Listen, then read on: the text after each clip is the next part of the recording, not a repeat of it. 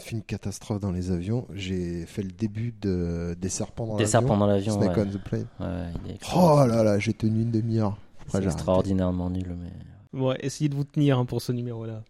S'il vous plaît.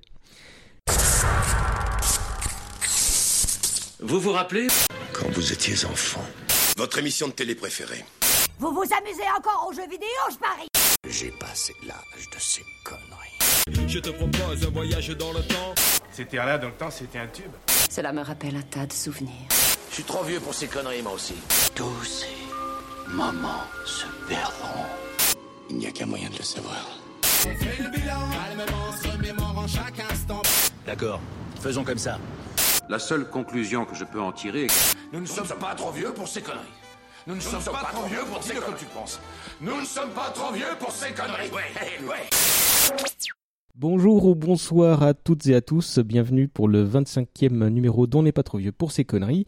Si vous écoutez cette émission pour la première fois, vous êtes tombé sur un podcast qui habituellement verse dans la nostalgie, qui s'intéresse à une œuvre qui a marqué nos jeunes années et sur laquelle on converse pendant une petite heure avec différents invités. On raconte notre découverte de ce film, de ce programme télé ou de ce jeu, ce genre de choses, et quelle empreinte il a laissé sur nous. Euh, ça c'est le concept de chaque numéro. Puis une fois, on s'est dit qu'on pouvait aussi parler euh, d'événements particuliers, des moments historiques qui ne pouvaient pas euh, ne pas nous marquer. Le premier numéro de ce type euh, a été fait l'an dernier. Il portait sur la Coupe du Monde de football en 98, et on s'apprête donc à parler cette fois des tristes événements du mardi 11 septembre 2001. Pour ce numéro beaucoup plus sérieux que d'habitude, je suis entouré de trois personnes. Salut Alexandre. Salut. Et toi, on t'avait, tu participais justement au numéro euh, événement historique numéro 1, euh, celui sur la Coupe du Monde. Et tu rev... maintenant, tu reviens que pour ce numéro-là, quoi. Je suis venu pour Loïs et Clark aussi. Eh oui, c'est vrai, je l'avais oublié. C'était ouais. moins glorieux. Hein. Bon, euh, si, c'était pas mal. hein. C'était le, le- C'était très bien. c'était le début de la saison 2, si les gens veulent se réécouter On les anciens. fonctionne par saison maintenant? Oui, moi, oui. Je sais pas, je- Les gens vont comprendre que je, je ne fais que écouter les épisodes auxquels je participe. en fait. Voilà qui ne m'étonne pas de toi. Nico fait pareil, de toute façon. oui, absolument, bien sûr. Salut Nico. Ça va? Ça va et toi?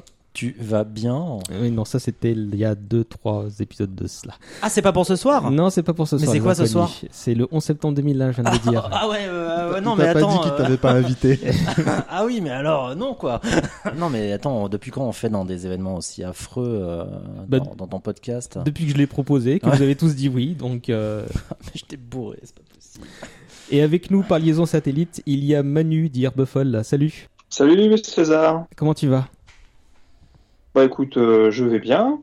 Euh, donc toi tu es parti à Lyon, tu as eu le- cette mauvaise idée, donc c'est pour ça qu'on te capte euh, à distance. Merci malgré tout d'être là. Euh, on va entrer dans le vif du sujet tout de suite. La scène est plus incroyable que le scénario de la tour infernale.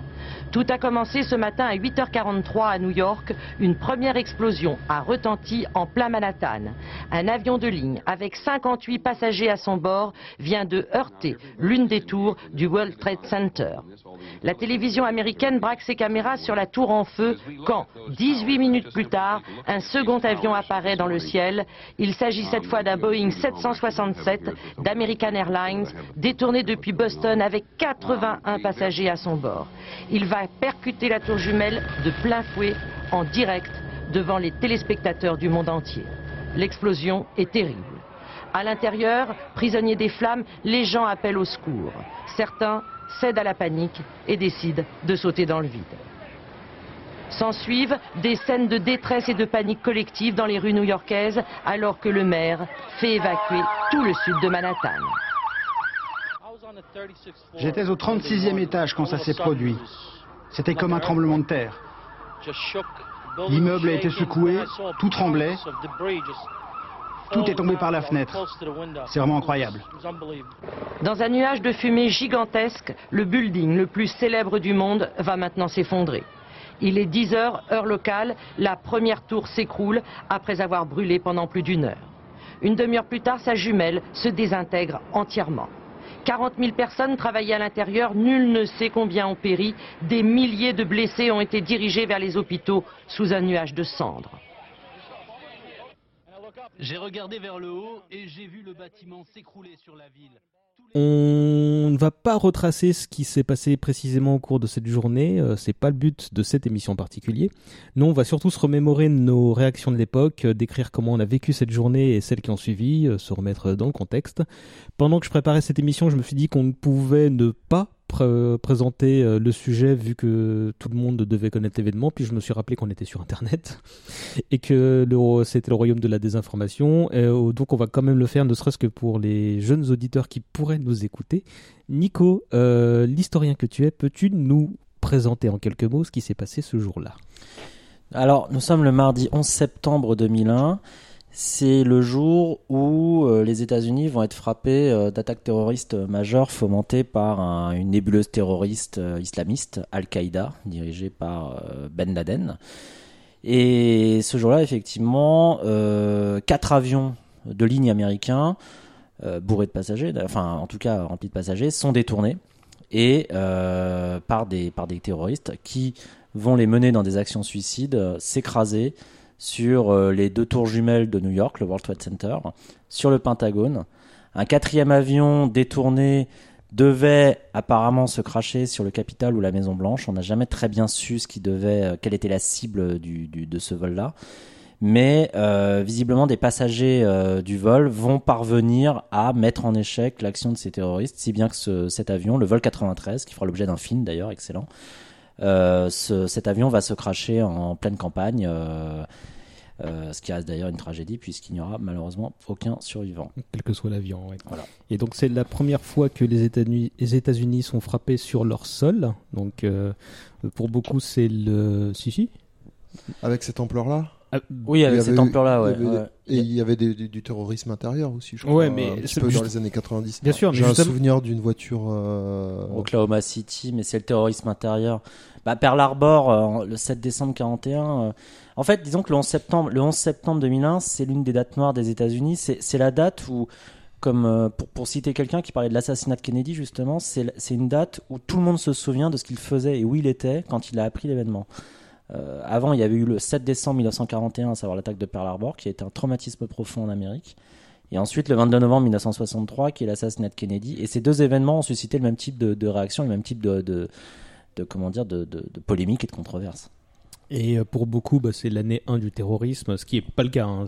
Ça, l'est peut-être médiatiquement parlant, mais, mais, euh, mais on va en parler dans un instant.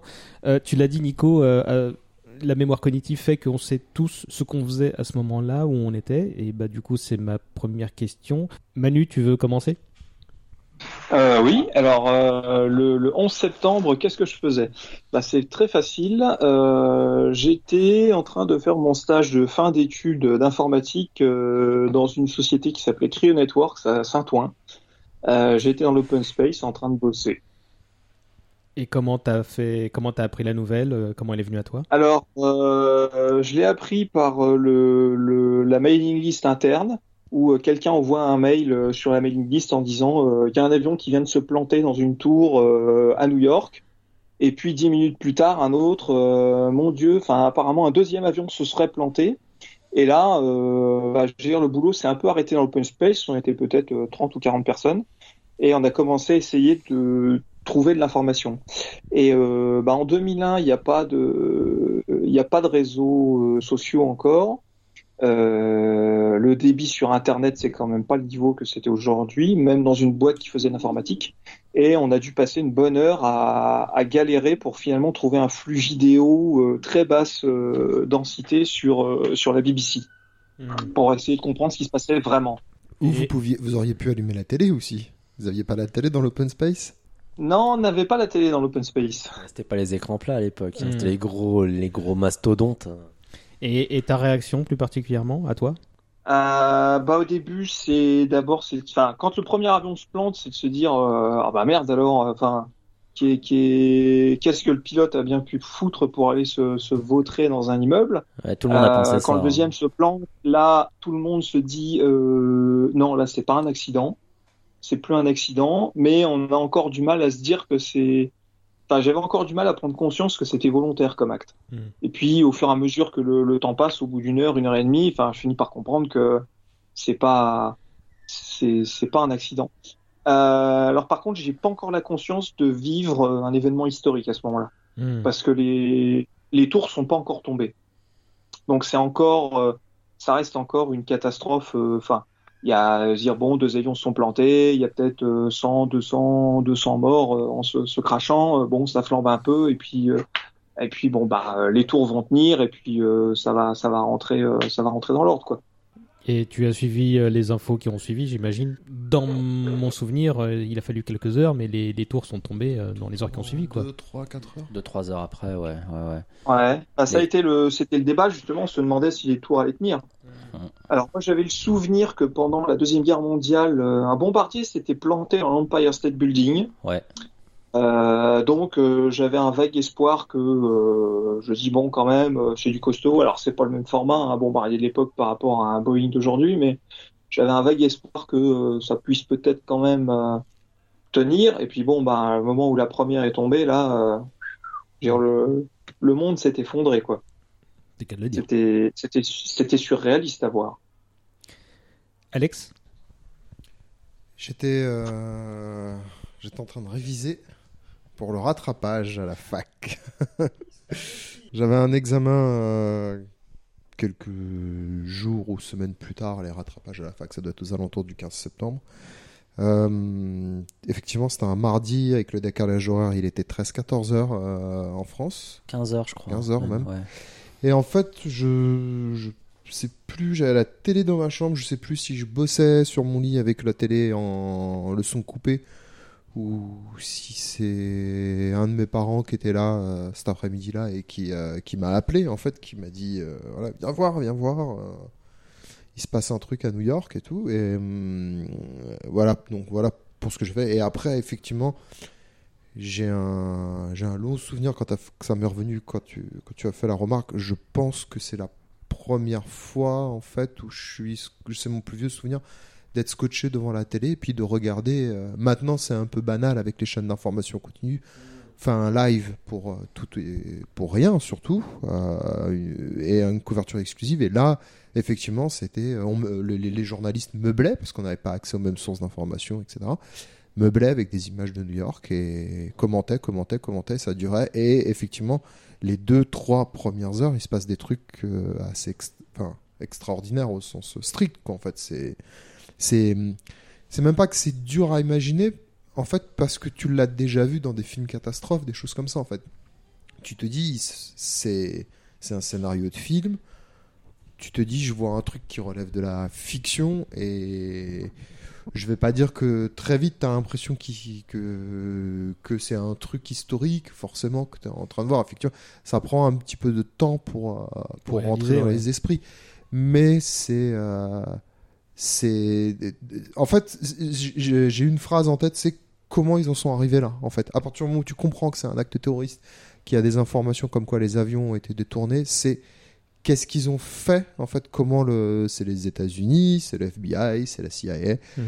comment c'est possible en fait euh, d'en arriver là quoi et le drame c'est que quelques années plus tard on peut encore se poser la question quelques années plus tard on y reviendra après euh, c'est encore un, encore un problème Mhm. la prise de responsabilité par rapport à ça Et du coup, tu viens de le dire en partie, mais ta réaction, c'est beaucoup d'interrogations. Et, et dans les temps qui ont suivi, tu as un peu plus réalisé euh, c'est- plus de, de, de- de l'interrogation que d'être euh, stricto sensu choqué le jour même.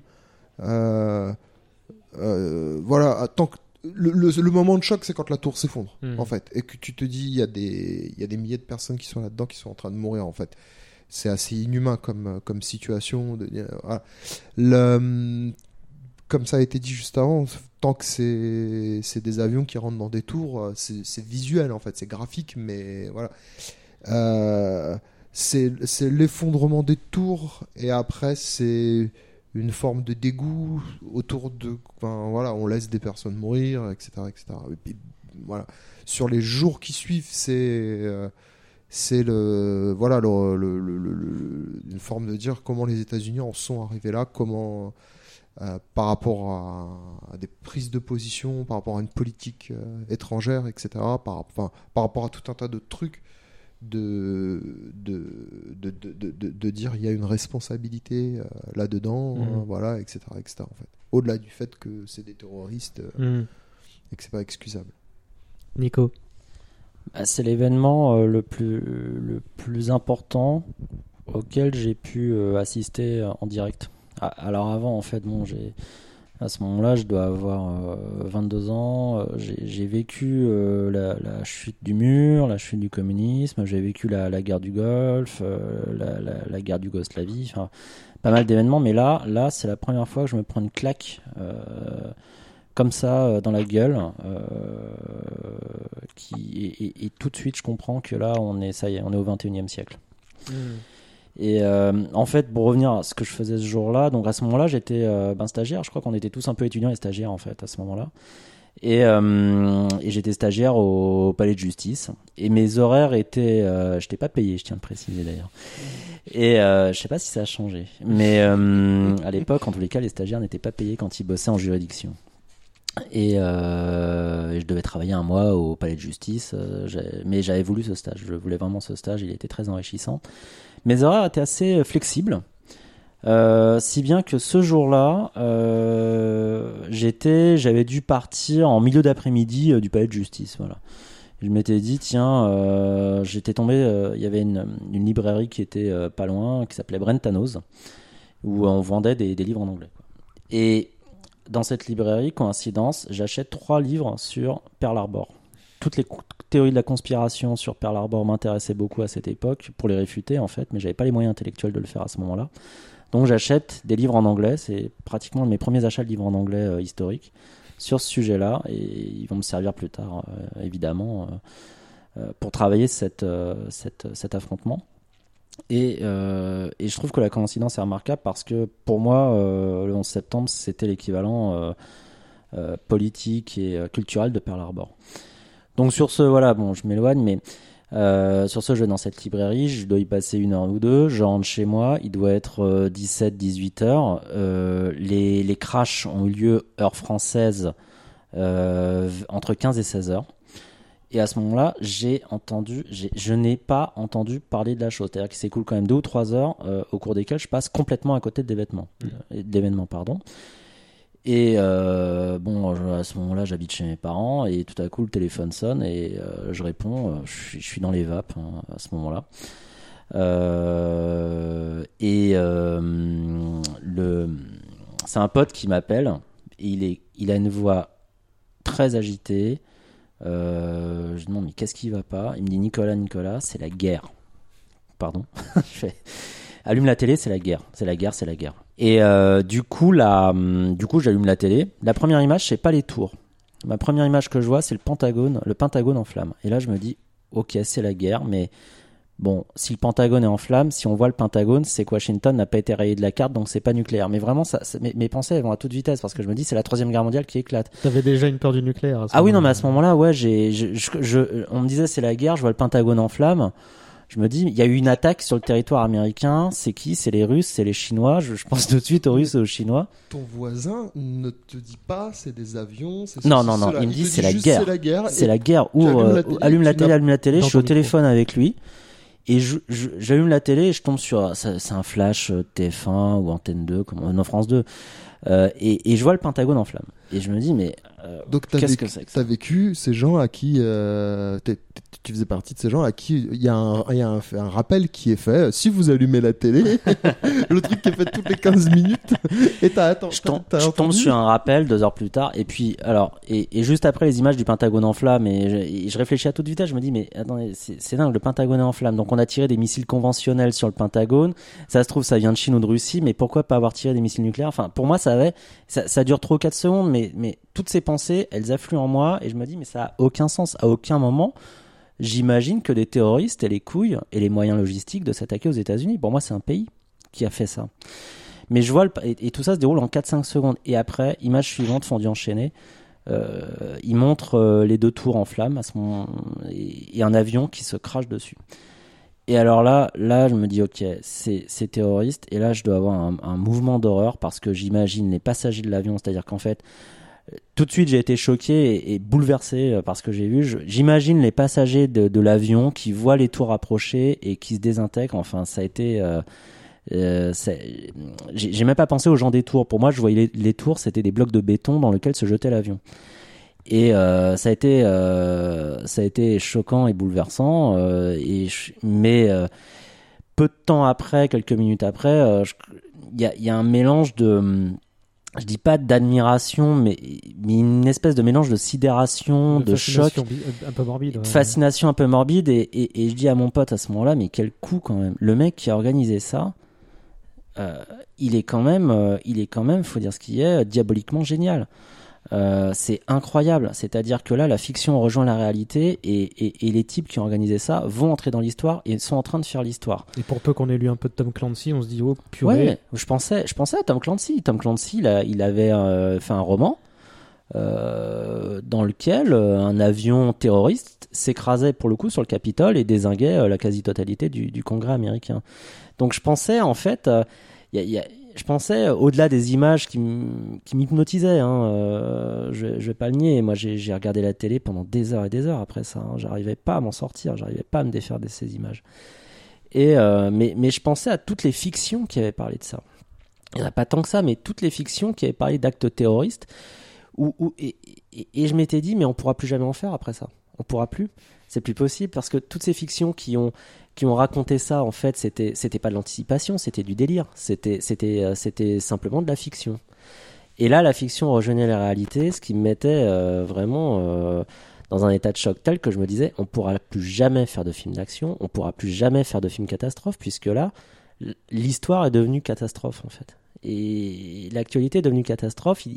J'imaginais qu'il devait y avoir des milliers de morts, 10 000 morts et tout ça. En fait, il y en a eu moins, mais il y, a, quand même eu pas mal de. Enfin, ça a été une hécatombe. Euh, mais euh, j'étais, euh, j'étais ouais, totalement, totalement hypnotisé. Et d'autant plus que j'étais déjà allé à New York. Les deux, les deux tours, je les avais vus, je, les avais, touchés. Esthétiquement, je préférais même l'Empire State Building. Moi, je n'aimais pas trop architecturalement les deux tours, mais là, je voyais ça. C'était quand même, ça faisait partie du paysage new-yorkais. C'était New York en fait. Et là, New York était euh, gravement blessé euh, par euh, par des terroristes. et très vite d'ailleurs, les, les, les journalistes que j'écoutais, là, les éditos et autres, parlaient de Ben Laden. hein. Il a été très vite suspecté. hein.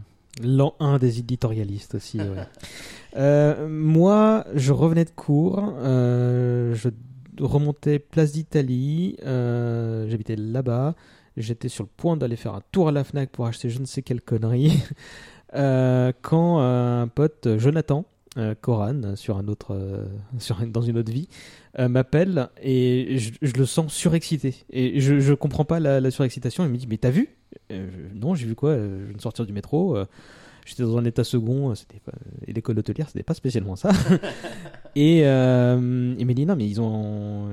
Il y a des avions qui ont percuté le World Trade Center. Et euh, j'avais 17, 18 ans, 18 ans.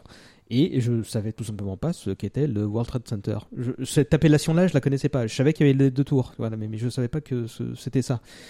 Et euh, donc, j'ai pas tout compris ce que j'ai pas compris l'importance de, de, de, la chose. J'ai juste compris qu'effectivement il y avait un, accident, avec beaucoup de guillemets très grave, aux États-Unis. Euh, je, je sais plus ce qui, comment je- se poursuit la conversation téléphonique certainement avec un 3310 ou un truc du genre. Euh, mais je vais à la Fnac et évidemment là, la, enfin, le côté droit de la Fnac Place d'Italie est blindé parce que tous les écrans sont sur euh, justement bah, la chaîne qui, euh, je sais plus laquelle qui diffusait ça. On n'en avait pas. euh, De- Toutes, je pense, étaient en toutes, en- ouais, ouais, mais- TF1, TF1 et France. euh, Ah, oui, mais 2, je, je sais 2 plus quelle chaîne euh, di- diffusait quoi. Ouais. Euh, et je donc il devait être déjà pas loin de 17h un truc du genre. Donc on- était vraiment dans une autre époque où l'information venait pas avec nous avec des notifications de tous les sens quoi. Fallait aller la chercher. Ouais. et là je vois bah j'ai jamais vu la Fnac aussi blindée et surtout aussi figée. Ouais. c'est-à-dire que la Fnac c'est un lieu de passage de vie de, de, de... et là tout le monde ne bronchait pas. Enfin il y avait peut-être 3, 4, 5, 6 bon, mettons une vingtaine de personnes dans un côté les bouquins etc où qui circulaient. Mais sinon, il y, y avait peut-être des centaines de, de personnes qui étaient figées devant les écrans. Donc je me, euh, je me faufile et j'arrive à voir ce qui se passe. Je vois euh, donc euh, une des tours en feu. Donc à ce moment-là, ma première image, c'est qu'il y a eu un, avion qui est déjà passé par là, et je vois donc ce- que ce que ce qui se, ce qui est le deuxième impact en fait. Et donc je prends toujours pas conscience de, de, de ce qui se passe parce que bah, je vous l'ai dit tout à l'heure, je savais pas ce que c'était ce truc-là. Euh, je me rappelais plus tard, je me rappellerai avoir vu ces deux immeubles dans la première bande-annonce de Spider-Man, celle qui avait été euh, annulée bah, quelques, mois plus tard. Euh, et je, je comprenais pas. J'ai pas eu un sentiment d'horreur tout de suite parce que ça.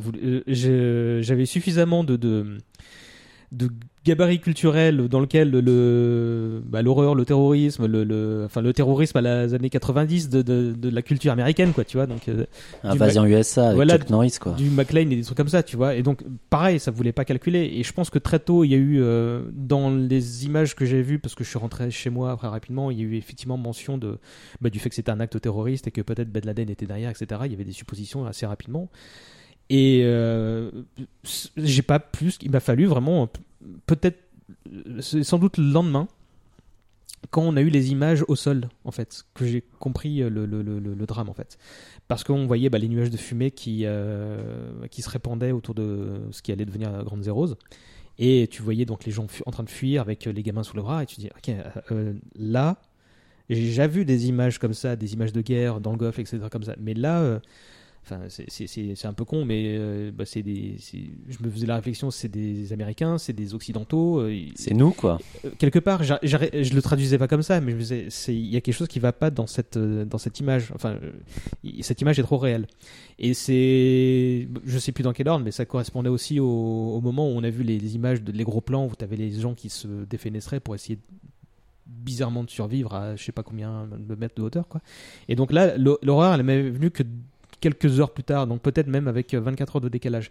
Et euh, bah, je, encore aujourd'hui, c'est très difficile de mettre un mot, de définir ce, sentiment d'incompréhension totale de, de, ce qui se passe. Et euh, bon, après, euh, c'est clairement l'événement qui a inauguré le 21e siècle et on va parler de, de, de, ce qui a suivi, mais en regardant mes notes, parce que c'est un épisode un peu spécial, j'ai oublié de dire que normalement, cette émission, c'est censé durer une heure. On met un timer exprès d'ailleurs pour ça.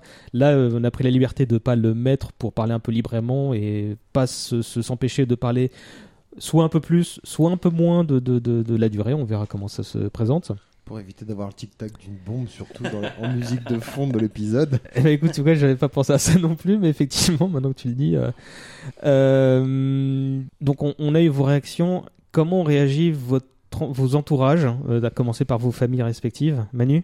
Alors, ça, je t'avoue que je m'en souviens pas du tout. Mhm. J'ai vraiment aucune, aucune, aucun souvenir de, de ça. Euh, par contre, j'allais dire, je peux rebondir sur deux petites choses que qu'on dit aux intervenants. Mhm. C'est que la première, c'est que moi aussi, je, je, pense à Tom Clancy parce que j'avais lu Dead Donner à l'époque. J'étais un grand lecteur de Tom Clancy. Et euh, quand je comprends, quand je comprends que c'est des avions qui se sont crachés dans les immeubles euh, volontairement, euh, dans la minute qui suit, je, je, dans ma tête, je me dis, putain, ça y est, quelqu'un l'a fait. Quelqu'un l'a fait. Ça, je, ce truc était écrit euh, le mode d'emploi était là dans le bouquin. Et ça y est, quelqu'un, euh, quelqu'un, quelqu'un s'est lancé dans le truc en fait. Quelqu'un a osé. Moi, euh, quelques temps plus tard, j'avais pas lu Dead Donner, mais j'avais lu quelques Clancy, et je me souviens avoir pensé quelques jours après que, que Clancy avait été interrogé par la CIA le lendemain pour dire bon bah qu'est-ce que vous avez fait ou du genre. Ouais. C'est vos fans. Parce qu'il y avait cette voilà, cette dimension de, de voir la fiction devenir réalité en fait. Mmh, ouais. L'autre truc, par contre, c'est que j'ai conscience ce jour-là de vivre un événement euh, catastrophique, euh, malheureux, euh, enfin, puis qui dépasse l'entendement et, les capacités d'expression. Mais par contre, j'ai pas la conscience de vivre un moment historique. Mmh le, le, ce qui va, ce, justement, cette inauguration du 21e siècle, qui va ensuite amener euh, la création du euh, Homeland Security, la guerre en Afghanistan, en Irak, les délires de loi sécuritaire à go, etc. Ça, j'en ai aucune conscience. Alors que, comme Nicolas, moi, j'ai connu le, la chute du mur de Berlin. J'ai vu la chute du mur de Berlin. J'avais, je devais avoir 12 ans quand le Berlin est tombé. Et le mur de Berlin, au moment, le jour où le mur de Berlin commence à tomber, je sais là par contre que je vis un moment historique, que ce sera dans le livre d'histoire et que euh, la guerre froide se finit ce jour-là. Je, je, le sens vraiment, j'en ai conscience. Là, le 11 septembre, euh, la dimension historique m'échappe totalement. C'est juste une catastrophe. Peut-être parce que le mur de Berlin, c'était une finalité. Enfin, c'était la fin du communisme qui plane depuis quelques mois. Moi, je, moi, j'en ai aucun souvenir de ce truc-là. Mais, ah, et c'est surtout que ça représente euh, le mur de Berlin représentait quelque chose de très précis, tu vois. Hmm. C'est c'était le symbole euh, d'une- d'un état de fait, d'une- d'un état du monde. Et en plus, moi, à l'époque, j'étais déjà très sensibilisé euh, euh, à la question de la division de l'Allemagne, euh, à ces choses-là. Donc, j'étais assez informé là-dessus. Mais le, le, le 11 septembre, je le vois, je le vis plus ce jour-là, le jour même, comme, comme une grande catastrophe, comme, euh, euh, enfin, tu vois, le, le, le j'allais dire un, un, un cyclone, un volcan, un tremblement de terre, enfin, le tsunami, tu vois, ou Fukushima, Mm. ce genre de choses, euh, juste comme ça, comme Tchernobyl, mais pas, pas comme le, pas comme l'événement historique euh, de ces 20 dernières années. Attends, il y a Nico qui voulait réagir sur un truc d'abord?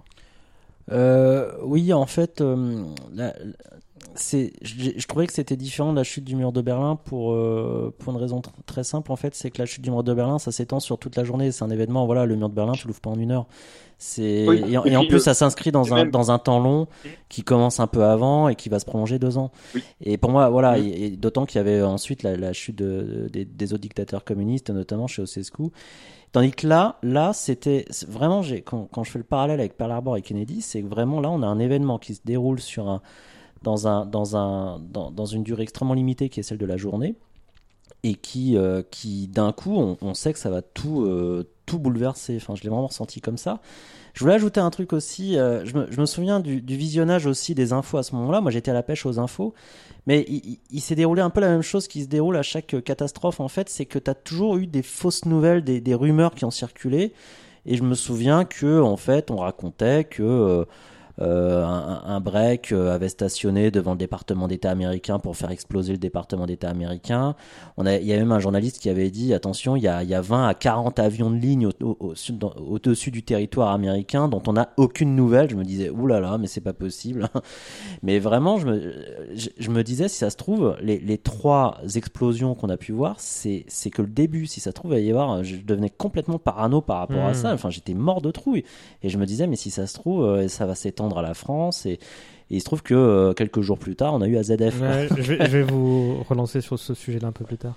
Alex? Euh, oui, deux choses. Oui, donc effectivement, il- Nicolas, me raf- Nicolas me rafraîchit la mémoire parce que il y, y avait ce sentiment-là qui était où c'est que ça va, quand est-ce que ça va s'arrêter Ouais. et jusqu'où ça va aller. En fait, il va y en avoir un, il va y en avoir deux, il va y en avoir trois. Enfin, voilà, ju- jusqu'où ça va aller et et, et de dire est-ce que est-ce que ça va se relancer? Un sentiment bien connu aujourd'hui euh, euh, face à l'actualité face à d'autres attentats terroristes où euh, en fait il y a le problème euh, c'est un événement qui succède à un autre dans la même journée et on se demande quand est-ce que le- le- le- quand est-ce que c'est terminé en fait? Et, et la deuxième Euh, quand chose quand est-ce que le film s'arrête? Quand est-ce que le film s'arrête? Exactement. Et la, la, la deuxième chose, c'est effectivement de dire est-ce que on est en train de vivre un truc historique qui va avoir des, des conséquences? En fait, Nicolas disait qu'il l'avait lui perçu, Manu disait un petit peu moins, et moi je, me, je me disais aussi qu'il faut que les, les personnes qui, qui nous écoutent, qui sont un petit peu plus jeunes en fait, donc on va revenir certainement plus tard dans l'émission sur l'avant, l'après, comment même la vie quotidienne a changé par rapport à ça mais il faut se rendre compte qu'on vit depuis plus ou moins ce jour-là dans une notion de guerre permanente, euh, de guerre terroriste en fait, vendue euh, à toutes les sauces.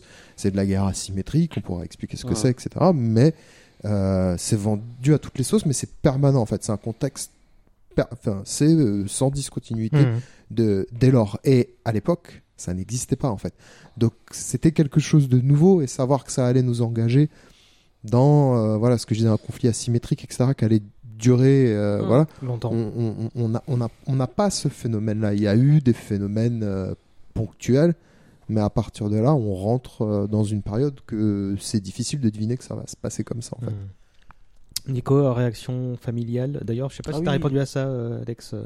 non à- à réaction familiale euh, j'ai des souvenirs de, de- de- de- mes parents étaient plus choqués que, que moi qui euh, mais en fait c'est triste à dire mais quand tu l'as lu dans quand tu l'as vu quand tu l'as lu dans des œuvres de fiction tu le prends de manière ironique en fait et euh, moi je vais avoir 21 ou 22 ans ouais tu, tu, tu le prends de manière tu le prends de manière ironique quoi mes parents le prenaient de manière beaucoup plus euh, dramatique en fait je pense Mhm. que que moi encore en fait percevais percevais cette dimension là voilà euh, plus vite que moi. Mais non, après, j'ai pas beaucoup de souvenirs. J'ai des souvenirs de ne parler que de ça, quoi. Mhm. Voilà, mais Ouais, sans surprise. C'est vrai que c'est ça, on on parlait, on parlait que de ça. Mes parents, je me souviens qu'ils étaient euh, tétanisés. euh, et moi, en revanche, j'étais peut-être le seul à avoir regardé les infos en boucle toute la, toute la soirée. euh, ce qui était très morbide de ma part, hein, mais je crois que c'était une manière de gérer euh, le traumatisme que j'étais en train de vivre là-dessus, parce que ça a été un,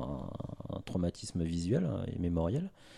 Mais après, oui, tout le monde, on, a- on, a- on- ne parlait que de ça. Le lendemain, moi, j'ai acheté tous les journaux possibles et imaginables, mais même pour en faire la collection, en me disant, mais ça se trouve, dans 10 ans, 20 ans, je vais les relire, euh, ce seront des sources historiques. euh, je pense, mais vraiment, pour moi, c'était un, événement qui, faisait l'histoire. Je dis pas que j'étais. c'est- pas que je m'en réjouissais, mais je, me disais, tiens, ça y est, dans ma vie, ben, j'ai connu au moins, j'aurais connu au moins une journée qui aura fait l'histoire. Voilà. Euh, ce qui n'est pas forcément une manière de s'en vanter, mais au moins, je, me disais, j'aurais j'aurais connu ce type de journée-là. Mais alors à côté, ouais, on parlait que de ça. Mes parents, ils étaient euh, sidérés, tétanisés. euh, on, en, on en a parlé des jours et des jours. euh, et ça continue de gangréner notre, euh, no- notre planète, hein, bien sûr. Ouais, Moi, moi j'en ai pas énormément parlé parce qu'en fait, le, le- le choc a fait qu'on parlait pas. On était fixé sur les, sur les écrans de télé, d'autant que mes parents ont, bah, ont le, syndrome de, se dire qu'ils sont pas aussi intelligents que, d'autres, classe ultra moyenne, etc. Tu vois, donc ils, ils, intériorisaient euh, beaucoup de choses et notamment euh, vivre un, tel événement. euh, c'était compliqué de, pour eux de, savoir comment réagir. Je me souviens de, ça, d'avoir des, ébauches de conversation avec eux et rien de plus. Euh, par contre, effectivement, c'était à la, bah, en, cours le lendemain où je crois que ça a été une des journées les plus dissipées euh, euh, partout en fait.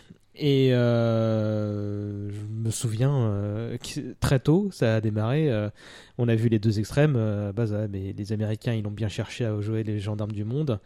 Et à l'inverse, les mais non, mais c'est un drame, faut faut soutenir, etc. Et je me souviens euh, que ce bah moi, il y avait une. euh, bah, J'étais dans une cité, euh, il y avait forcément une sacrée communauté musulmane. Et c'était très partagé là aussi. Hein. C'était. Je ne sais pas comment réagir, donc on réagit à la rigolade en, disant que, bah, que c'est bien fait. Et d'autres qui, qui avaient sans doute pas compris que ça allait être la merde en- d'un point de vue persécution pour leur communauté pendant un bon bout de temps, mais qui avaient une certaine réserve d'emblée. Et je me, je me, je me souviens. c'est- si j'ai pas de conversation avec mes amis, mais je me souviens d'images très fortes sur le, le- le mutisme de beaucoup de potes musulmans et surtout de, de, de- de- du, du père de l'un d'entre eux, dont j'ai oublié le nom, qui qui, qui son regard il exprimait euh, il y a rien de bon là-dedans et Qui savait comment ça pouvait retomber. euh, bah, voilà. euh, on- Oui, on était déjà dans une, société bien raciste à l'époque, hein, et je pense que ça a exacerbé les choses, mais, euh, en l'occurrence, ouais. En, voyant ce, portrait, en figeant cette image dans ma mémoire, je savais pas ce que ça. Là, euh, c'est bien beau, euh, des, années après, de. comment dire de de décrire euh, ce, portrait-là de cette manière, parce qu'on a le recul, mais, euh, je, je, je me souviens pas. euh, Je, sais que je pouvais pas interpréter cette, mine triste qu'il avait, quoi, tu vois, pour l'époque. Mais vous, vous avez d'un point de vue amical, vous autour de vous, comment ça s'est passé? Vous en parliez tout le temps, j'imagine encore? Ouais, on en parlait bah, le lendemain au boulot, mais même les jours suivants. Enfin, il fallait qu'on en parle en fait. Il fallait, il fallait que ce soit évoqué, il fallait que ça sorte. Euh, mais je, me- souviens aussi que j'a- j'avais eu, j'avais une réaction euh, d'empathie euh, profonde vis-à-vis des Américains, au point que j'avais envoyé un message, je crois, sur le site du Monde ou je sais pas quoi, où j'avais écrit "Nous sommes tous Américains", ce qui était une, formule, tu vois, qui est devenue comment passe-partout à l'époque, mais je, je l'a- je l'avais écrit et mais, mais tout seul. Hein, les mots ils m'étaient venus, mais après je crois qu'il y a un, il y a un éditorialiste du Monde qui avait déjà utilisé la formule. Mais moi c'est tout ce qui me venait. Non mais j'avais plagié, mais sans le savoir. mais simplement euh, simplement ouais, mais je le pensais parce que euh, pour moi ceux qui avaient été victimes de euh, ces attentats. Euh, je parvenais à m'identifier à eux. C'était des occidentaux. Euh, des, événements euh, similaires, catastrophiques, euh, le monde il en a connu. Hein. Des villes ont été détruites depuis, depuis la Seconde Guerre mondiale, en Asie, en Afrique, au Moyen-Orient. Mais, mais là, c'est la première fois que l'Occident était touché à ce point-là. Et du coup, je l'ai vraiment ressenti comme un occidental. Et c'est peut-être pour ça que j'étais d'autant plus choqué. C'est que ça aurait pu se dérouler à Paris. Là, je voyais des des gens qui étaient habillés euh, comme moi, comme vous, euh, et qui étaient victimes de ça, qui étaient recouverts de poussière, qui étaient sur un champ de ruines, un champ de bataille. Et ça, forcément, je, me suis identifié à ça au point de publier ce message dans le monde. Et euh, également, mon père a sorti un drapeau américain parce qu'on avait un drapeau américain. Il l'a et il l'a comment il l'a hissé à côté de la maison. Enfin, mmh. c'était, on, était tous américains à ce moment-là parce qu'on était tous des victimes aussi. Manu? Ah bah c'était le, la fin de journée, puis surtout les, les deux trois jours suivants, c'était vraiment le café du commerce quoi, en permanence. Euh, qui est vraiment derrière? Euh, Bon, les revendications arrivent. Euh, est-ce que c'est vrai? Est-ce que c'est du flanc? Et puis bon, alors il va y la guerre, avec qui, comment Est-ce qu'ils vont raser la moitié de la planète pour se venger? Euh, non, et puis de toute façon, dans trois mois, c'est réglé. Euh, et puis, est-ce qu'on leur coup de main Est-ce qu'on n'y va pas? Enfin, tous les débats, euh, tous les débats assez improbables que effectivement, ça a été pendant plusieurs jours, il y avait, y avait plus que ça en tête et évidemment, on pouvait pas allumer la télé ou, la radio sans que, sans que ce, sans le sujet soit là en permanence, quoi. C'était, ça phagocytait notre existence pendant quelques jours c'était quand même moins faut, faut se rendre compte hein, j'insiste c'était pas comme aujourd'hui quoi. Aujourd'hui ce que dit Manu c'est ce que tu allumes la télé c'est ce que tu as en continu hmm. un événement comme ça. Ils ont hmm. on t'en fait on t'en fait trois semaines. Là nous on faisait le café du ah commerce entre nous et à la télé il y avait des moments où on revenait c'était encore euh, des messes euh, les hmm. journaux télé etc mais tu, tu n'avais pas euh, du, du, de, de, de la chaîne d'infos en continu avec un niveau de, de débat euh, similaire avec ce que tu peux faire avec tes potes à la machine à café ou hmm. voilà hein, ah oui non non c'est euh, c'était pas c'était pas comme ça quoi euh, c'était concentré sur des périodes de temps beaucoup plus beaucoup plus réduites mais effectivement par contre je, je, j'ai eu la même expérience en fait de voilà de oui de, café du commerce qu'est-ce qui, qu'est-ce qui va se passer maintenant et hmm. ceci et cela et moi j'ai lu ça et j'ai entendu ça et voilà moi, je me souviens, euh, je disais tout à l'heure, euh, je suis assez content de ma formulation parce que ça n'était pas préparé, que pour beaucoup de gens, c'était l'année 1 du terrorisme, alors que en France, on a été touché, enfin moi je me souvenais de 95, à Port-Royal, euh, Raleigh Calcal, tout ça. Mais pour moi, le, terroriste, le terrorisme, c'était ça, c'était un allumé qui décide de, de, foutre la merde de manière massive. C'est pas du crime organisé. C'est la couscoussière des Soudoués. Euh, tu pas... T'as pas vu le film T'as pas la euh, référence Ah si si putain les Soudoués d'accord ok ouais. ah, le grand film hein. grand film. Hein. Non, par contre très, sérieusement on est passé de la couscoussière au RER e au World Trade Center en fait. Tu vois c'est à dire que il y a le c'est du terrorisme euh, local maison et d'un seul coup c'est en un, truc énorme, tu vois. C'est assez choquant euh, de dire qu'on. Mais ouais, c'est ce que voilà, euh, c'est ça que je, je voulais dire, c'est que on est passé d'un d'un concept à une nouvelle définition en fait euh, du, du, terrorisme. C'est que pour pour moi, c'était voilà un deux gars dans une voiture qui faisait un plan, tu vois sauter une ambassade. ouais, un, là, ça change de nature et d'échelle. Hein, bah c'est ça, c'est que et, c'est pour ça que je pense que j'ai mis beaucoup de temps à, comprendre ce qui s'est passé parce que le mot terrorisme est sorti est sorti bien vite, mais je l'avais peut-être pas euh, comment dire euh, euh, réfléchi, enfin conceptualisé de, de, de, déjà dans sa la forme qu'on lui connaissait. Moi, je parlais des attentats de 95, tout ça. Euh, pour moi, c'était un allumé. Euh, bon, bah, qu'il soit euh, un extrémiste religieux, c'était une surcouche pour moi. Là, les cartes étaient complètement rabattues, non seulement de par l'ampleur du de l'événement, de l'organisation, etc. Mais aussi parce que bah, je, je, comprenais plus rien. Il fallait tout redéfinir, quoi. Et d'ailleurs, je pense que pour beaucoup de gens, ça, ça, c'était comme ça quoi. Mais le terrorisme maison comme on l'appelle, moi il me, il me terrifiait déjà. Hein. Euh, mm. moi j'ai vécu vraiment les années 80 à plein. Il y a eu l'attentat euh, de la rue des Rosiers, il y a eu l'attentat de la rue de Rennes et, gamin, euh, gamin déjà, déjà les, les, médias en parlaient pas mal. C'était traumatisant. les attentats en 95. J'étais à ce moment-là, j'étudiais à Paris. Euh, j'étais jamais tranquille quand je prenais le RER. Je vérifiais toujours sous, sous les ciels, mais je psychotais en fait. Mhm. J'avais une vraie psychose de ça. Je suis allé à Paris pour étudier trois ans après. Mes parents en parlaient encore. En Mhm. fait, c'était la référence. euh, C'était de dire tu vas aller à Paris tous les jours. À Paris, il y a des attentats. Ouais. Et je vivais, à, ça- je- j'ai grandi à 50 km de Paris. Hmm. Moi, j'avais ma sœur qui travaillait dans une pharmacie à Port-Royal, donc laisse tomber. Le, le- le- on y a beaucoup pensé.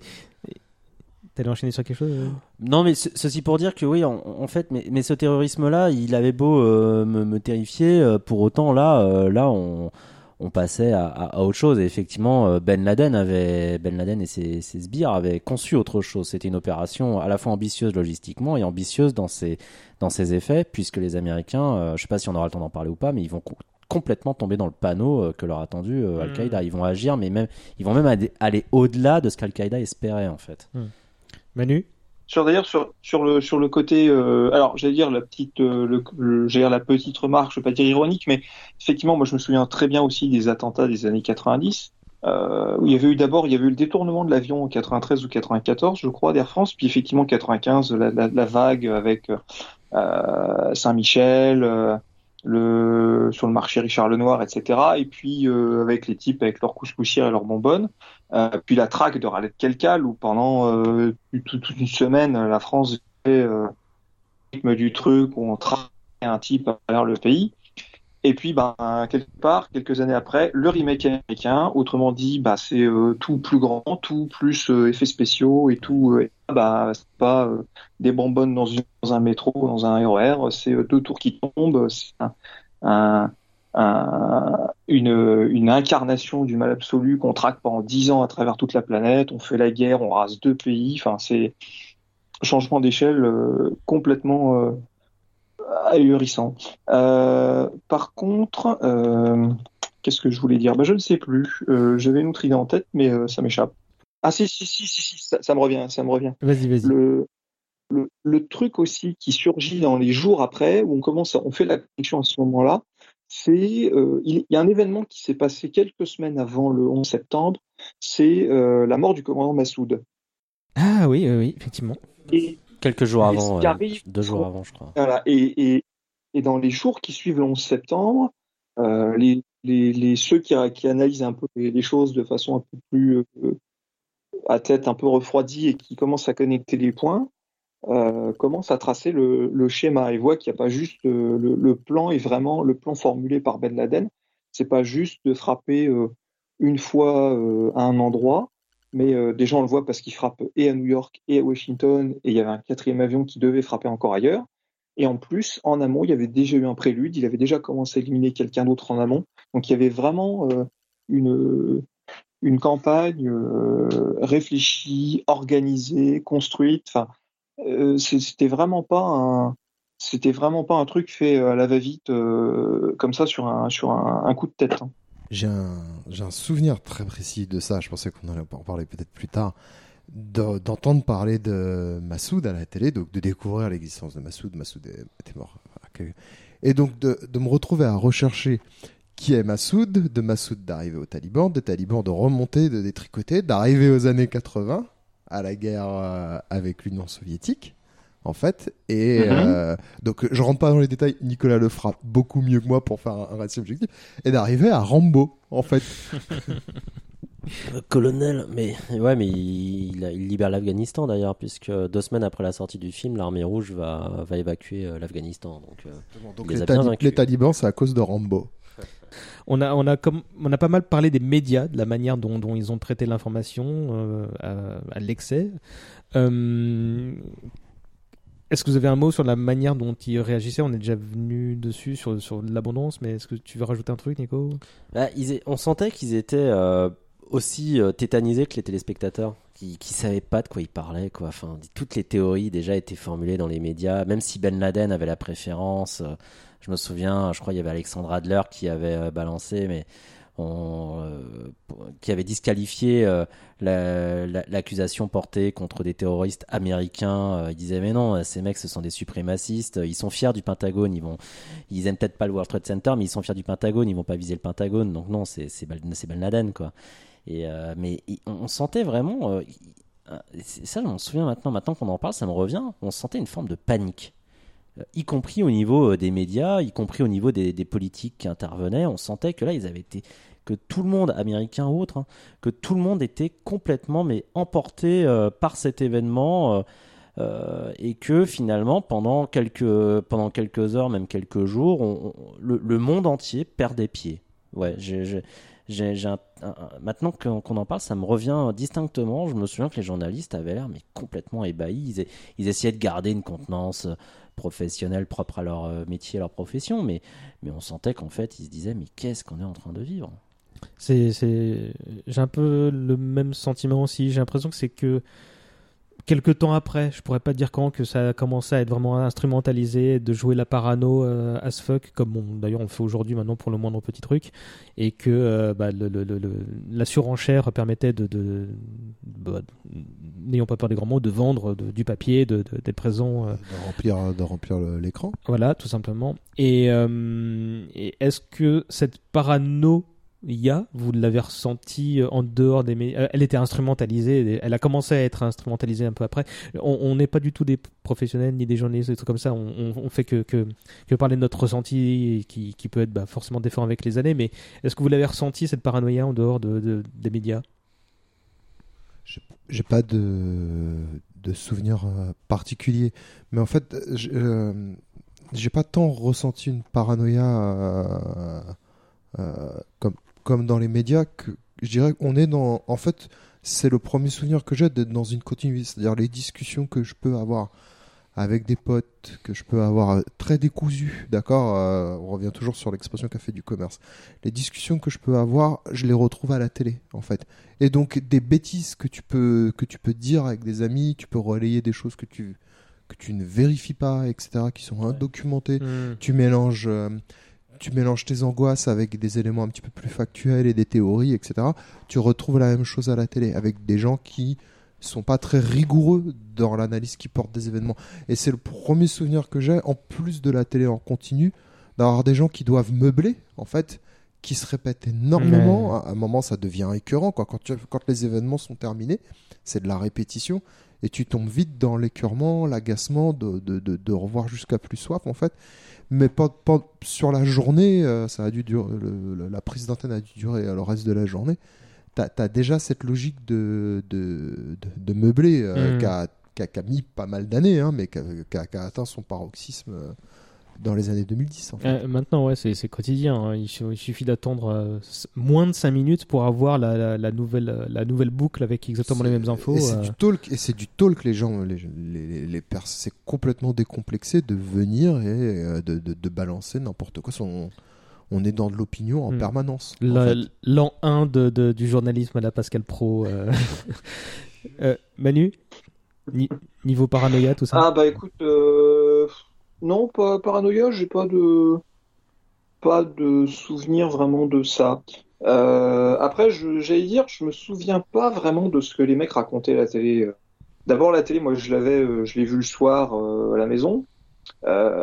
Puis après, bah, le lendemain, je suis retourné bosser parce que j'étais en stage, donc il fallait quand même que je bosse. J'avais un mémoire à faire à la fin de l'année et tout. Enfin, c'était un peu stress. Il y avait en plus deux trois bricoles qui se passaient pas top top moumoute, donc J'étais, mais puis bah évidemment après chaque soir, euh, je, je, regardais une boucle comme télé. C'est surtout ce que je ce, que je retenais, bah, c'était que tu avais en boucle la séquence des deux avions qui vont se cracher. Alors au début, tu as toute la, toujours tout le temps la même. Puis au bout d'un certain temps, ils finissent par mettre la main sur euh, quelqu'un d'autre qui avait vu le truc depuis un deuxième angle de vue, troisième du coup, euh, la télé, tu vois, qui peuvent commencer à varier un peu les montages. Au lieu de passer 20 fois la même séquence, ils passent 10 fois une séquence, 10 fois. Mais par contre, sur ce que l'équipe racontait, euh, je t'avouerai que je n'en ai euh, pas grand souvenir. Quoi. C'est, je suis pas sûr en fait que je prêtais tellement attention à ce que, à ce que les, les, on va dire les analystes ou les experts entre guillemets de l'époque euh, nous offraient comme, comme, comme vide en termes de contenu. La paranoïa en quel sens en fait des, Global. La paranoïa globale vis-à-vis de ce qui pouvait arriver ce jour-là ou des théories du complot ou euh, euh, Les théories du complot, j'y arrive dans un instant. la paranoïa globale euh, vis-à-vis de ce qui pouvait arriver en plus des attentats Ouais, est-ce que, vous avez peur, est-ce que vous avez peur en fait ouais, non, ouais, moi, moi je t'avais dit, hein, j'entends qu'il y a 20 avions dont on a perdu, le, qu'on a dont on a perdu la trace, bon, ce qui était normal en fait dans le chaos ambiant. on parlait de d'attentats ou de projets d'attentats sur le sol américain, le fameux break qui avait été garé devant le département d'État et qui soi-disant contenait une méga bombe. Il euh, y, a eu pas mal de rumeurs qui ont été assez vite démenties, mais oui, sur le moment, on flippe, quoi. Enfin, vraiment, euh, je, moi, je me suis dit, mais c'est, comme on disait, le film n'était pas terminé. Où est-ce que ça, où est-ce que ça va aller, ouais, mmh. effectivement. Parce que tout à l'heure, on a commencé à parler d'AZF, donc euh, je me souviens plus, c'était la même année ou? C'est la même année, c'est 15 jours après, je crois. 15 jours après, ouais, ouais, seulement. Hein. Mais je crois, ah non, c'est dans la foulée, hein, c'est, peu de jours après. Et c'est pour ça que les Toulousains euh, disait mais euh, bon New York on peut comprendre mais Toulouse quoi enfin c'était hmm. bizarre tout le monde a fait le rapprochement avec euh, avec le les, avec Al-Qaïda avec le 11 septembre et alors qu'en fait AZF c'était un accident industriel dix jours après 21 septembre effectivement ouais, mais ouais enfin je me souviens là, c'est là que je l'ai senti mais même quand, quand, quand, tu vois un événement pareil qui bon heureusement c'était un drame, tout ça. Euh, je me souviens même pas s'il y avait des victimes. Euh, et, il y en a eu. Il y en a eu. Mais euh, aussi, proportionnellement parlant, aussi petit soit-il par rapport au 11 septembre, c'est le deuxième en dix jours. Je me souviens, tu te dis, mais ok, ça y est, le monde vient fou, là, qu'est-ce qui se passe? Il y a toujours un petit sentiment de dire, mais qu'est-ce qui se passe? À ce moment-là, on savait pas que c'était un accident, ce genre de choses, mais, mais moi, je me souviens avoir dit, ok, Ah, moi, j'ai pas eu peur, mais me, je me souviens d'avoir ressenti un gros sentiment d'impuissance et de, de, euh, enfin j'avais 18 ans euh, pas spécialement le contrôle sur la société tu vois. Mais là je me suis, me suis vraiment senti en décalage et très loin de ce qui se passait quoi dans la vie quoi. Tout ce que je voyais là c'était plus de la fiction justement tu vois. Je me, souviens de ce sentiment de quelque part d'abandon quoi Sauf qu'à ZF, euh, ça m'a moins marqué parce que, je, disons pour reprendre ce que disaient les Toulousains euh, après New York, pourquoi Toulouse? Mais mm. je, je, croyais pas. J'ai tout de suite été sceptique. Euh, j'ai tout de suite imputé ça à un accident. Hein. J'ai pas cru, j'ai jamais cru que ça pouvait être un attentat. Et d'ailleurs, d'ailleurs effectivement, c'était un accident. Mais surtout, l'autre différence, alors que les Toulousains, euh, ils te diront, euh, AZF, ça, ça les a peut-être davantage marqués que le 11 septembre, puisque là, ils l'ont vécu, ils ont vécu une mm. immense explosion avec des vitres cassées, le souffle, etc. C'était, c'était le chaos à Toulouse à ce moment-là. Hein. Mais euh, hors de Toulouse, et j'habitais pas du tout Toulouse à ce moment-là, non, moi je l'ai pas. c'était un accident industriel en ce qui me concernait, c'était catastrophique, mais c'était pas le 11 septembre. Et, et, là où je voulais en venir, c'est que surtout on voyait pas l'explosion. Tandis que dans le 11 septembre, on voyait le Pentagone en flammes, on voyait les tours euh, une des deux tours se faire exploser. Plus tard, on aura des images de la première tour qui se fait percuter par l'avion. On avait les images, euh, donc des, des, images spectaculaires. Ça n'avait pas été le cas pour AZF, où là, il fallait laisser travailler l'imagination. Mmh. Mais quand, quand ton imagination elle est balayée parce que tu vois la télé, là, pour le coup, ça te marque beaucoup plus la rétine et le cerveau, en fait. Et c'est pour ça que le 11 septembre continue encore de me marquer euh, davantage que tout ce que j'ai pu voir depuis. Manu, Alexandre, vous avez rajouté un truc ou? Non, pas bah, particulièrement. sur, euh, sur AZF, effectivement, euh, je m'en souviens euh, pas mal aussi. Euh, bah, je suis un peu comme Nico. Moi, je, quand on entend, quand on s'entend, ah, une explosion à Toulouse, machin. Donc évidemment, pendant les, les, les, je sais pas, les dix premières minutes, la première demi-heure, la première heure, enfin, les premiers instants, tout le monde s'emballe un peu. Ah, est-ce que les terroristes ont frappé à nouveau? Bon, moi, j'avoue que je me disais, bon, Toulouse, enfin, Toulouse, euh, qui a envie d'aller faire sauter des trucs à Toulouse? Tout le monde s'en fout. Euh, bah, les Bordelais, évidemment. Euh, en France. S'ils si, si, frappent, euh, frappent en France, ils vont se faire la défense, tu vois, ou la Tour Eiffel. Enfin, ils vont se faire un truc. donc, et puis après, on apprend que c'est un accident industriel. Bon, alors c'est c'est un peu non. Ce qui moi, ce que je retenais après, c'était bah, c'était c'était plutôt le côté euh, spectaculaire dans ce que on nous filmait après nous montrer que sur, à telle distance bah, les vitres étaient pétées et tout et bah, ça mmh. montrait quand même que oui quand on a une usine qui fait des produits chimiques et tout euh, bah, euh, des fois des fois ça arrive quoi mmh. et forcément c'est impressionnant quand ça arrive est-ce que à la suite de cet événement, qu'on soit informé euh, gentiment, modérément ou beaucoup euh, par les médias de l'époque, on, bah, est forcément comment dire, abreuvé bah, d'informations en provenance des USA. Donc, euh, on ne pouvait pas ne pas être intéressé par la politique locale depuis cet événement-là. Est-ce que vous y intéressiez avant le 11 septembre? Est-ce que Est-ce que le- les élections américaines, ce genre de choses, euh, le- l'élection de Bush, ça vous a interpellé, euh, Manu? Ah oui, oui, énormément. Ça, moi, je suis, j'allais dire, j'étais déjà, j'étais déjà intéressé par la géopolitique au moment où le mur de Berlin est tombé. Donc, euh, je peux te dire que j'étais, euh, j'avais suivi déjà tout ça avant, en particulier l'élection rocambolesque de Bush, où c'était interminable avec le recompte, avec la Floride et puis la Cour qui suprême de Floride qui machin, qui truc. Enfin, ça avait été déjà un feuilleton euh, interminable l'année d'avant, donc euh, ça, euh, oui, j'avais suivi de près. Donc j'étais j'étais déjà bien je Pierre surtout je, savais j'ai quand même compris un peu rapidement que ça allait une fois qu'on a compris que c'était du terrorisme islamique derrière là j'ai regardé la carte et je voyais déjà l'Afghanistan qui qui se faisait vitrifier dans les semaines qui suivent quoi Quel regard tu portais sur ce qui a suivi, justement, le- bah, le- la, la manière dont. dont...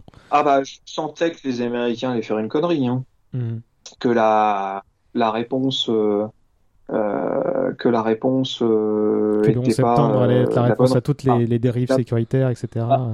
J'allais dire que la, la bonne réponse au truc, si tant est qu'il y en ait une, ou en tout cas la moins mauvaise réponse, c'était pas de foncer tête baissée Hmm. pour aller massacrer des gens un peu partout, n'importe comment, sans réfléchir, quoi. Et ça, je sentais bien que les Américains allaient pas, euh, allaient probablement pas euh, se poser, réfléchir, euh, et plutôt foncer un peu tête baissée, quoi. Alex Ouais. Alors sur, sur l'élection, oui. Je, définitivement, je m'y étais intéressé avant parce que j'ai des, des souvenirs très précis qui ne peuvent dater donc euh, que des mois précédents. Sur euh, le comment dire la politique extérieure des États-Unis euh, et, et tout ce que j'ai raconté il y a quelques minutes sur euh, Ma- qui est Massoud, qui sont les talibans, que ça remonte aux années 80, euh, au conflit en Afghanistan je suis incapable de dire si c'était avant ou après. Je sais que j'étais très content de moi d'avoir reconstitué tout ce, d'avoir refait tout ce cheminement-là avant et de pouvoir dire dans les conversations, oui, mais il y avait Massoud, euh, qui les tenait en respect, nanana, nanana. Une fois qu'ils ont fait tomber Massoud, euh, ben, je répétais ce que j'avais bêtement entendu à la télé. hein. Mais euh, après, ça m'a incité à faire des recherches, à comprendre le contexte plus large et à, à remonter, à, à dire que c'est le serpent qui se mord la queue, euh, qui se mord la queue, sauf que c'est un gigantesque serpent Mhm. sur 20 ans, quoi, en fait. Et mais je suis pas capable de dire si je m'y étais intéressé avant ou après. Par contre, c'est certain qu'il y a eu un avant et un et un, et un après euh, euh, en termes d'ampleur, on va Mhm. dire, et du, du fait que d'un seul coup, ça, ça fait partie de ton quotidien, les vicissitudes de, du comportement des Américains euh, vis-à-vis de leur engagement militaire pour aller euh, récupérer finalement un mec, euh, voilà, et de de, de, de se lancer dans des conflits avec des pays euh, alors qu'ils ont que c'est une organisation internationale, pour ainsi dire. Mhm. C'est l'international du terrorisme, ou, ou ça l'est devenu, je sais pas à quel moment ils ont atteint leur, euh, leur, euh, leur taille la plus importante, Al-Qaïda, mais, et, et- et dans, dans sa prolongation, mais c'est c'est devenu l'international du terrorisme en quelques années derrière. Nico? Bah, moi, ouais, je m'intéressais, euh, je m'intéressais de manière, euh, euh, je dis pas lointaine, mais euh, aux États-Unis à ce moment-là, effectivement, je m'étais intéressé à, l'élection complètement abracadabrantesque, hein, comme on dit, de, de Bush Junior, euh, que d'emblée je détestais. hein. Moi, je voulais que ce soit Al Gore, euh, qui avait un programme écolo euh, qui aurait pu sauver la planète. Malheureusement, euh, l'histoire avec un grand H en a décidé autrement. Et la Cour suprême avec les juges nommés par papa aussi. Euh, mais Bush, à part ça, bon, je, je, je savais pas grand chose de lui, sinon je le voyais comme un, comme un type incompétent. Il, il faisait l'objet du même bashing que Trump en fait, c'est-à-dire qu'il passait vraiment pour le gros con. À l'époque, il n'y avait pas de tweet, mais il y avait, euh, il y avait quand même des discours de, de Bush Junior où il y avait peut-être une gaffe ou deux par, euh, par paragraphe, quoi. C'était, c'était assez impressionnant. Il passait vraiment pour un crétin et je me disais, mais l'Amérique, elle mérite pas ça, quoi. Et après le 11 septembre, je me souviens qu'il y avait un journaliste euh, français, je crois que c'était Daniel Schneiderman, qui avait écrit, euh, bon ben Bush maintenant peut se réjouir puisque tout le monde le plaint. Euh, il fait l'unanimité autour de sa personne. Mhm. Mais pour moi, 2001, voilà, bon, alors je m'intéressais un peu à tout ça, mais pour moi, 2001 euh, jusqu'au 11 septembre, c'était, c'est pas ce qui aurait. L'Odyssée de l'espace. Non, Eh, presque, presque. C'était, pour moi, c'était l'année qui aurait dû être celle de la télé-réalité, puisque c'est la première année où il y a eu Love Story. Et tout le monde parlait que de ça jusqu'au 11 septembre. en fait. Je m'attendais pas à ce qu'on soit. Mais ouais, mais si, si, mais souvenez-vous, souvenez-vous, c'est l'année où Oui, la oui, oui, télé-réalité d'accord, a oui. démarré en fait. Et pour moi, c'est ça qui était la la vraie révolution euh, culturelle du moment euh, en matière euh, télévisuelle, on va J'ai dire. un hein. souvenir d'avoir vu Loana et Jean-Edouard dans la piscine en direct. Ouais.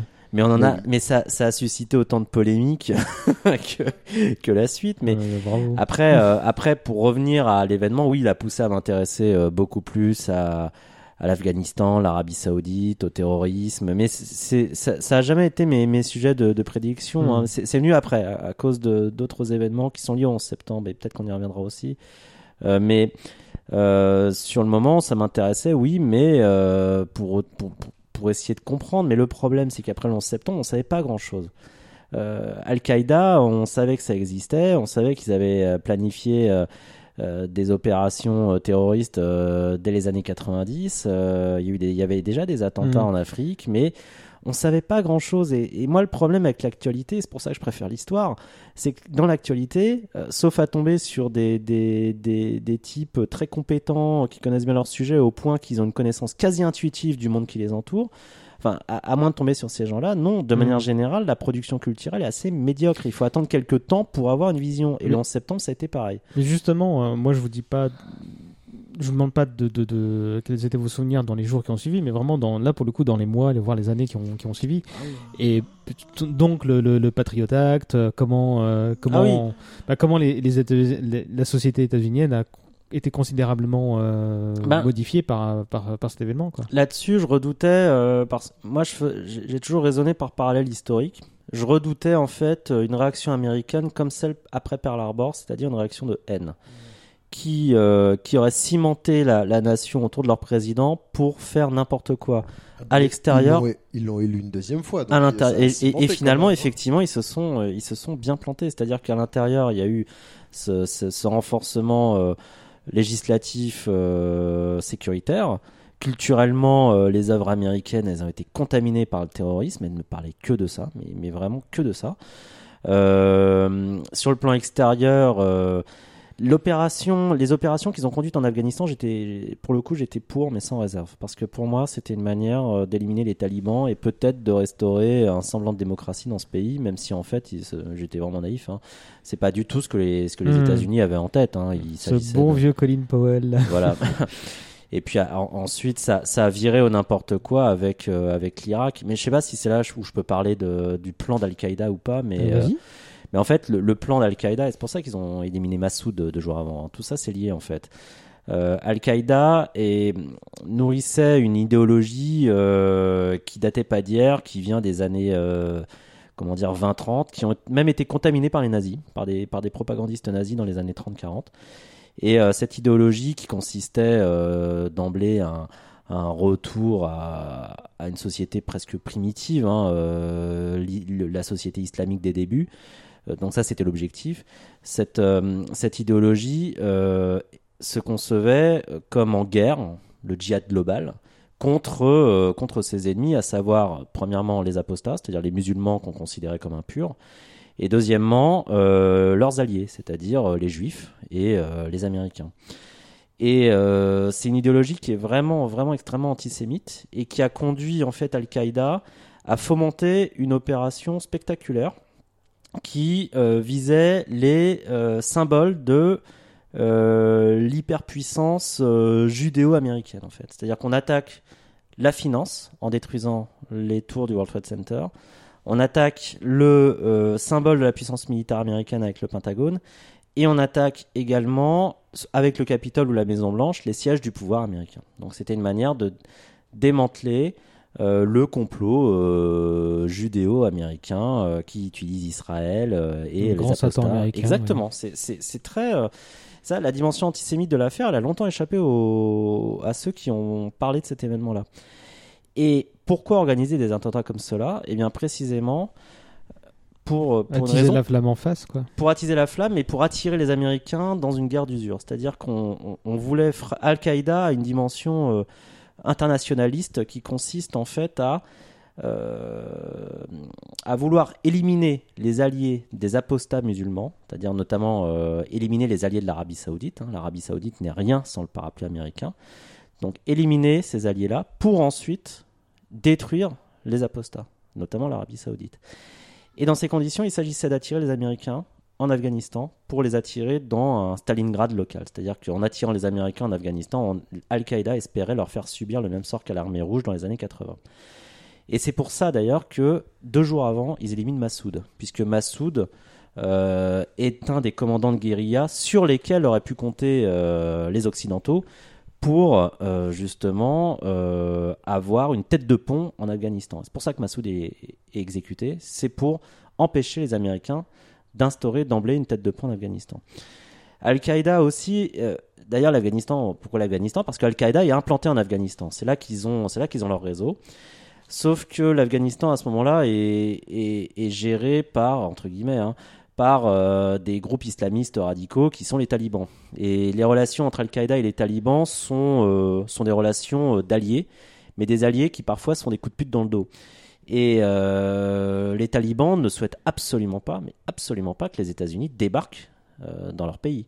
Al-Qaïda le souhaite en revanche. Et Al-Qaïda le souhaite pour verrouiller cette alliance qu'ils ont avec les talibans. De manière à organiser tout un système de guérilla qui va en fait dévaster l'armée américaine, dans un pays où, comme le disait euh, le, colonel Trotman dans Rambo 3, dans un pays qui n'a euh, jamais été vaincu. Hmm. Euh, les Américains donc auraient subi un désastre d'ampleur plus terrible qu'au Vietnam et ce serait peut-être effondré, ce qui aurait conduit à l'effondrement d'Israël et ensuite à l'effondrement des, pays apostats. C'était ça l'idéologie d'Al-Qaïda, qui se distingue d'ailleurs profondément de celle de Daesh, qui Daesh, voilà, Daesh était une branche dissidente qui a pris son, pris son essor et qui voulait au, contraire créer d'abord un pays en Irak. Un califat, Voilà, un califat instaurer d'abord une base territoriale pour ensuite s'attaquer euh, s'attaquer aux apostats. Al-Qaïda, c'est le contraire. On est une nébuleuse, un groupe terroriste qui déstabilise le monde pour qu'ensuite le califat euh, global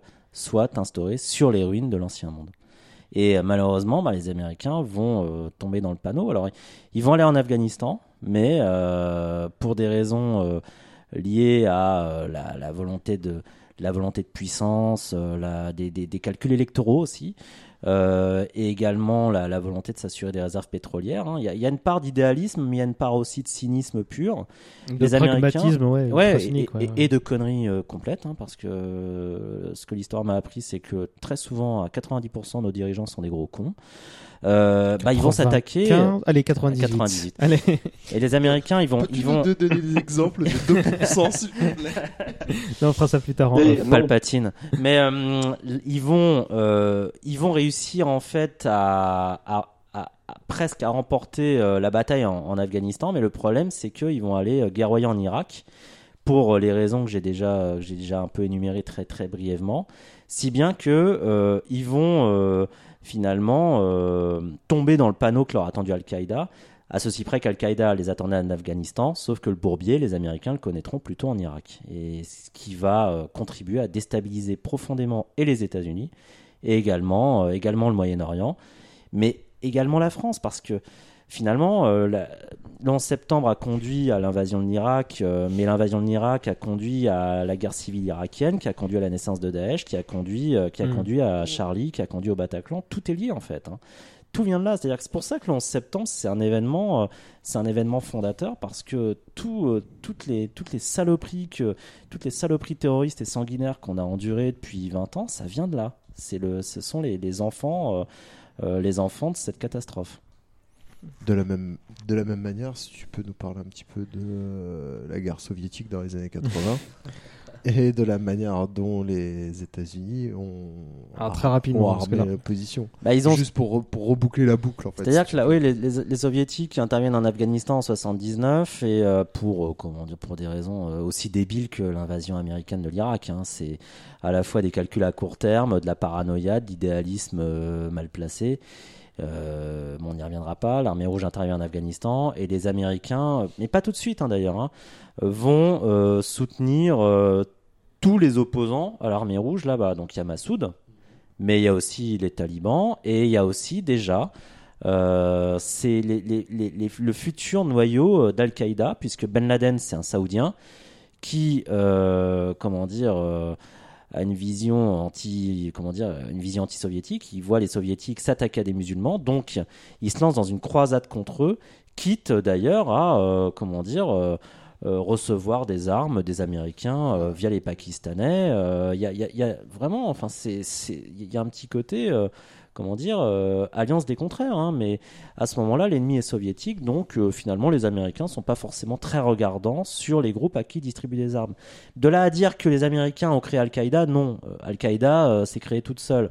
Mais et les Américains ont soutenu tout le monde. En mais fait. ils les ont aidés à faire leur classe quand même. Hein. Ils se sont, ils, ils se sont. Bah, ils ont eu de l'armement. Ils, ils, ont, eu de l'armement. Ils leur ont donné les moyens de de, de résister quoi. C'est ça.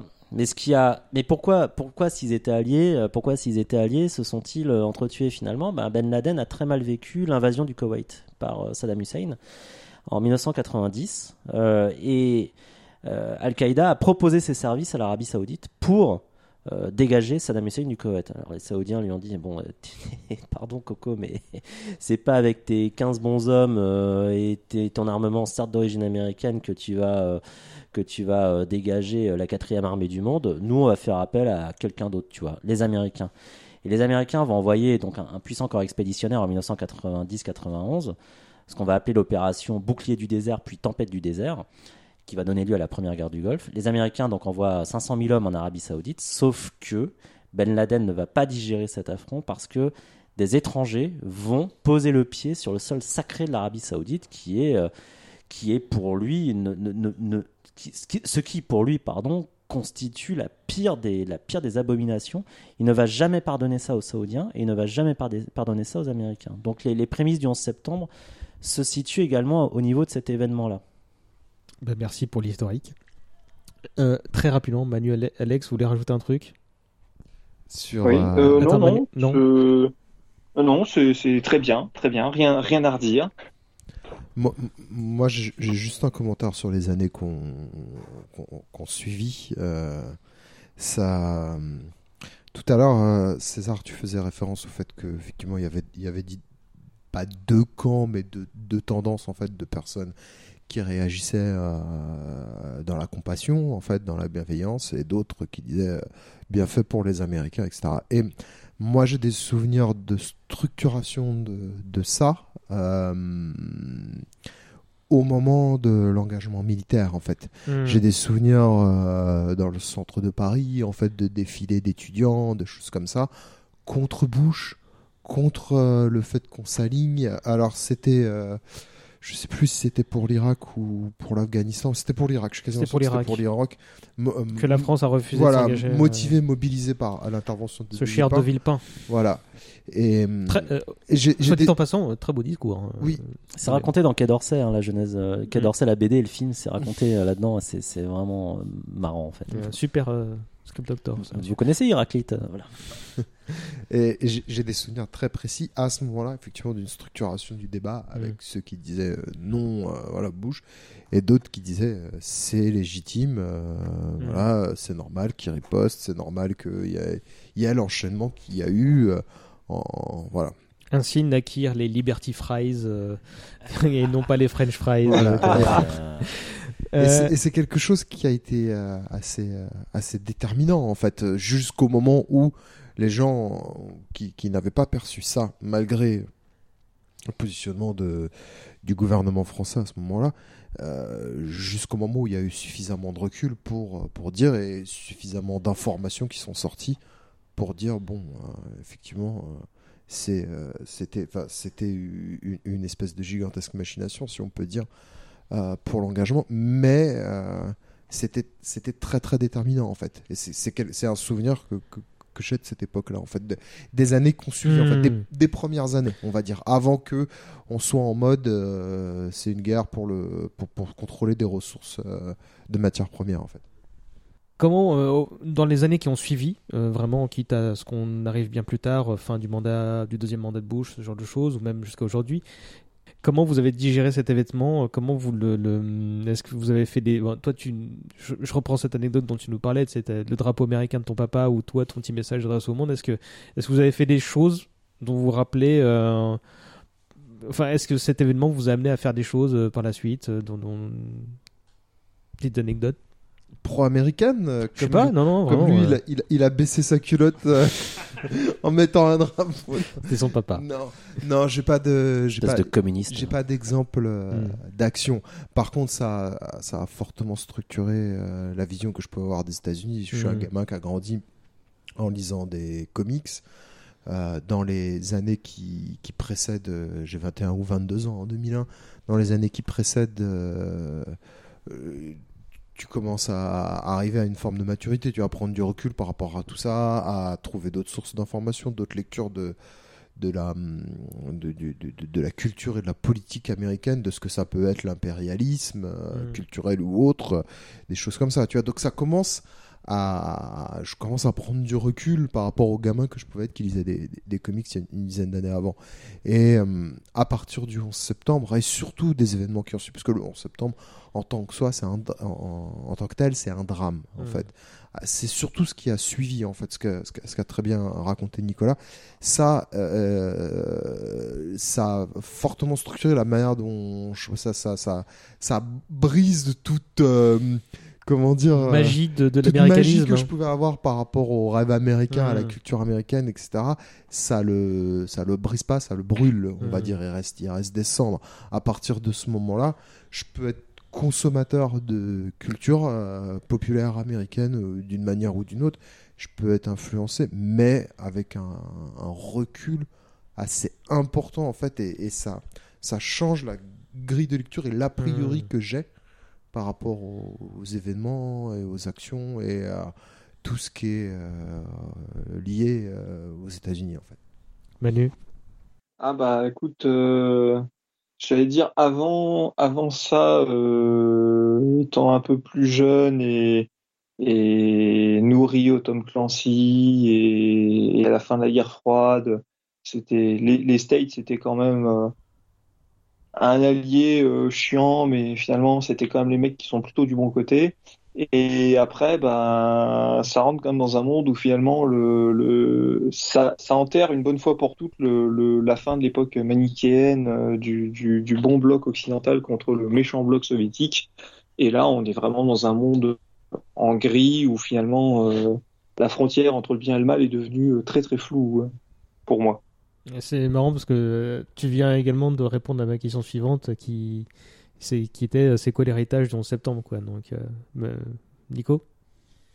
Bah, moi, je n'étais pas très idéaliste euh, à l'époque parce que dans, dans les années 90, en fait, je, l'ai été euh, après la chute du mur, mais je me disais, ça y est, c'est la nouvelle ère de liberté qui commence. Et puis, euh, euh, quelques années après, on a la guerre en Yougoslavie, on a eu euh, la Somalie, on a eu le, le génocide des Tutsis au Rwanda.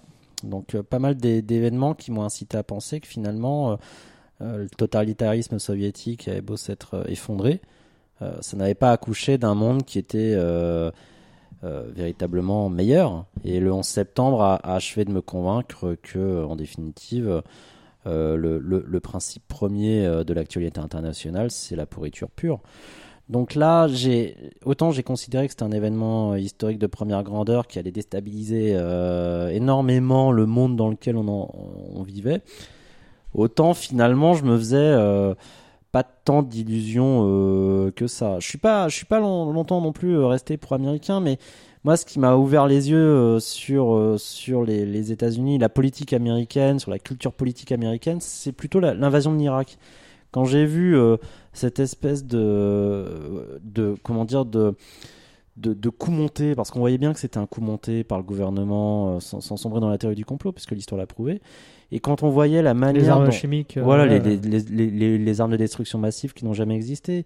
Mais et quand on voit la manière dont la presse américaine a, a emboîté le pas à cette propagande, quand on voit la manière dont le Congrès s'est fourvoyé dans, dans cette dans cette idéologie-là, euh, à partir de ce moment-là, oui, j'ai perdu toutes mes illusions sur sur l'Amérique. Pour moi, jusque-là, l'Amérique, c'était oui, euh, les vainqueurs de la guerre froide, ils avaient vaincu les méchants, ils avaient vaincu les nazis avant, et puis là, là, c'était terminé. Donc, c'est pas le 11 septembre lui-même, c'est plutôt une conséquence du 11 septembre qui m'a ouvert les yeux sur euh, sur les États-Unis à ce moment-là. Et très rapidement, euh, vu que Manu doit nous quitter, euh, Alex? L'héritage du 11 septembre, c'est les contrôles aériens. bah, j'ai- ouais. L'héritage du 11 septembre, c'est enlever ses chaussures, sa ceinture, euh, passer le portique de sécurité. hein.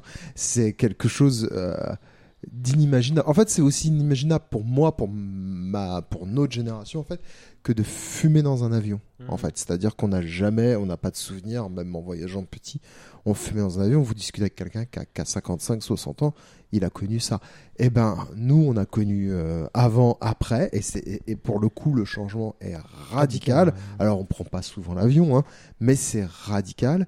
Et les personnes qui ont 10 ans de moins que nous peuvent pas savoir ce que c'est, Mm. en fait, puisqu'ils ont pas connu avant. Ils savent pas ce que c'est de voyager, ou tu prends l'avion comme tu prends le train. Il suffit de voir un film En fait. de, de- de- d'avant, qui date d'avant, Voilà. pour se dire ah ouais non mais pour peu qu'il y ait une scène, bah tiens C'est- maman j'ai raté l'avion, euh, ça serait juste pas possible. Mais euh, Ou même des films futuristes comme euh, des films hollywoodiens comme euh, Deep Impact ou euh, le film de Spielberg. Là, on voit les deux, on voit les deux tours dans ces films-là. En fait, c'est- vrai Mm. que les, ça, l'héritage, il est culturel aussi. C'est-à-dire que euh, pas mal de, de, de films sont devenus euh, marqués chronologiquement. Je dis pas Mm. datés parce que daté ça veut dire plus ou moins périmé, mais marqués chronologiquement. C'est-à-dire que maintenant on sait que quand on voit les deux tours, bah, on sait que le film il se déroule avant 2001. Euh, il y a- il y, a un héritage euh, culturel aussi. C'est ce que je disais, c'est que le, le terror. je, je vais vous y amener dans Ah, un instant sur la question culturelle, ce sera ma dernière question.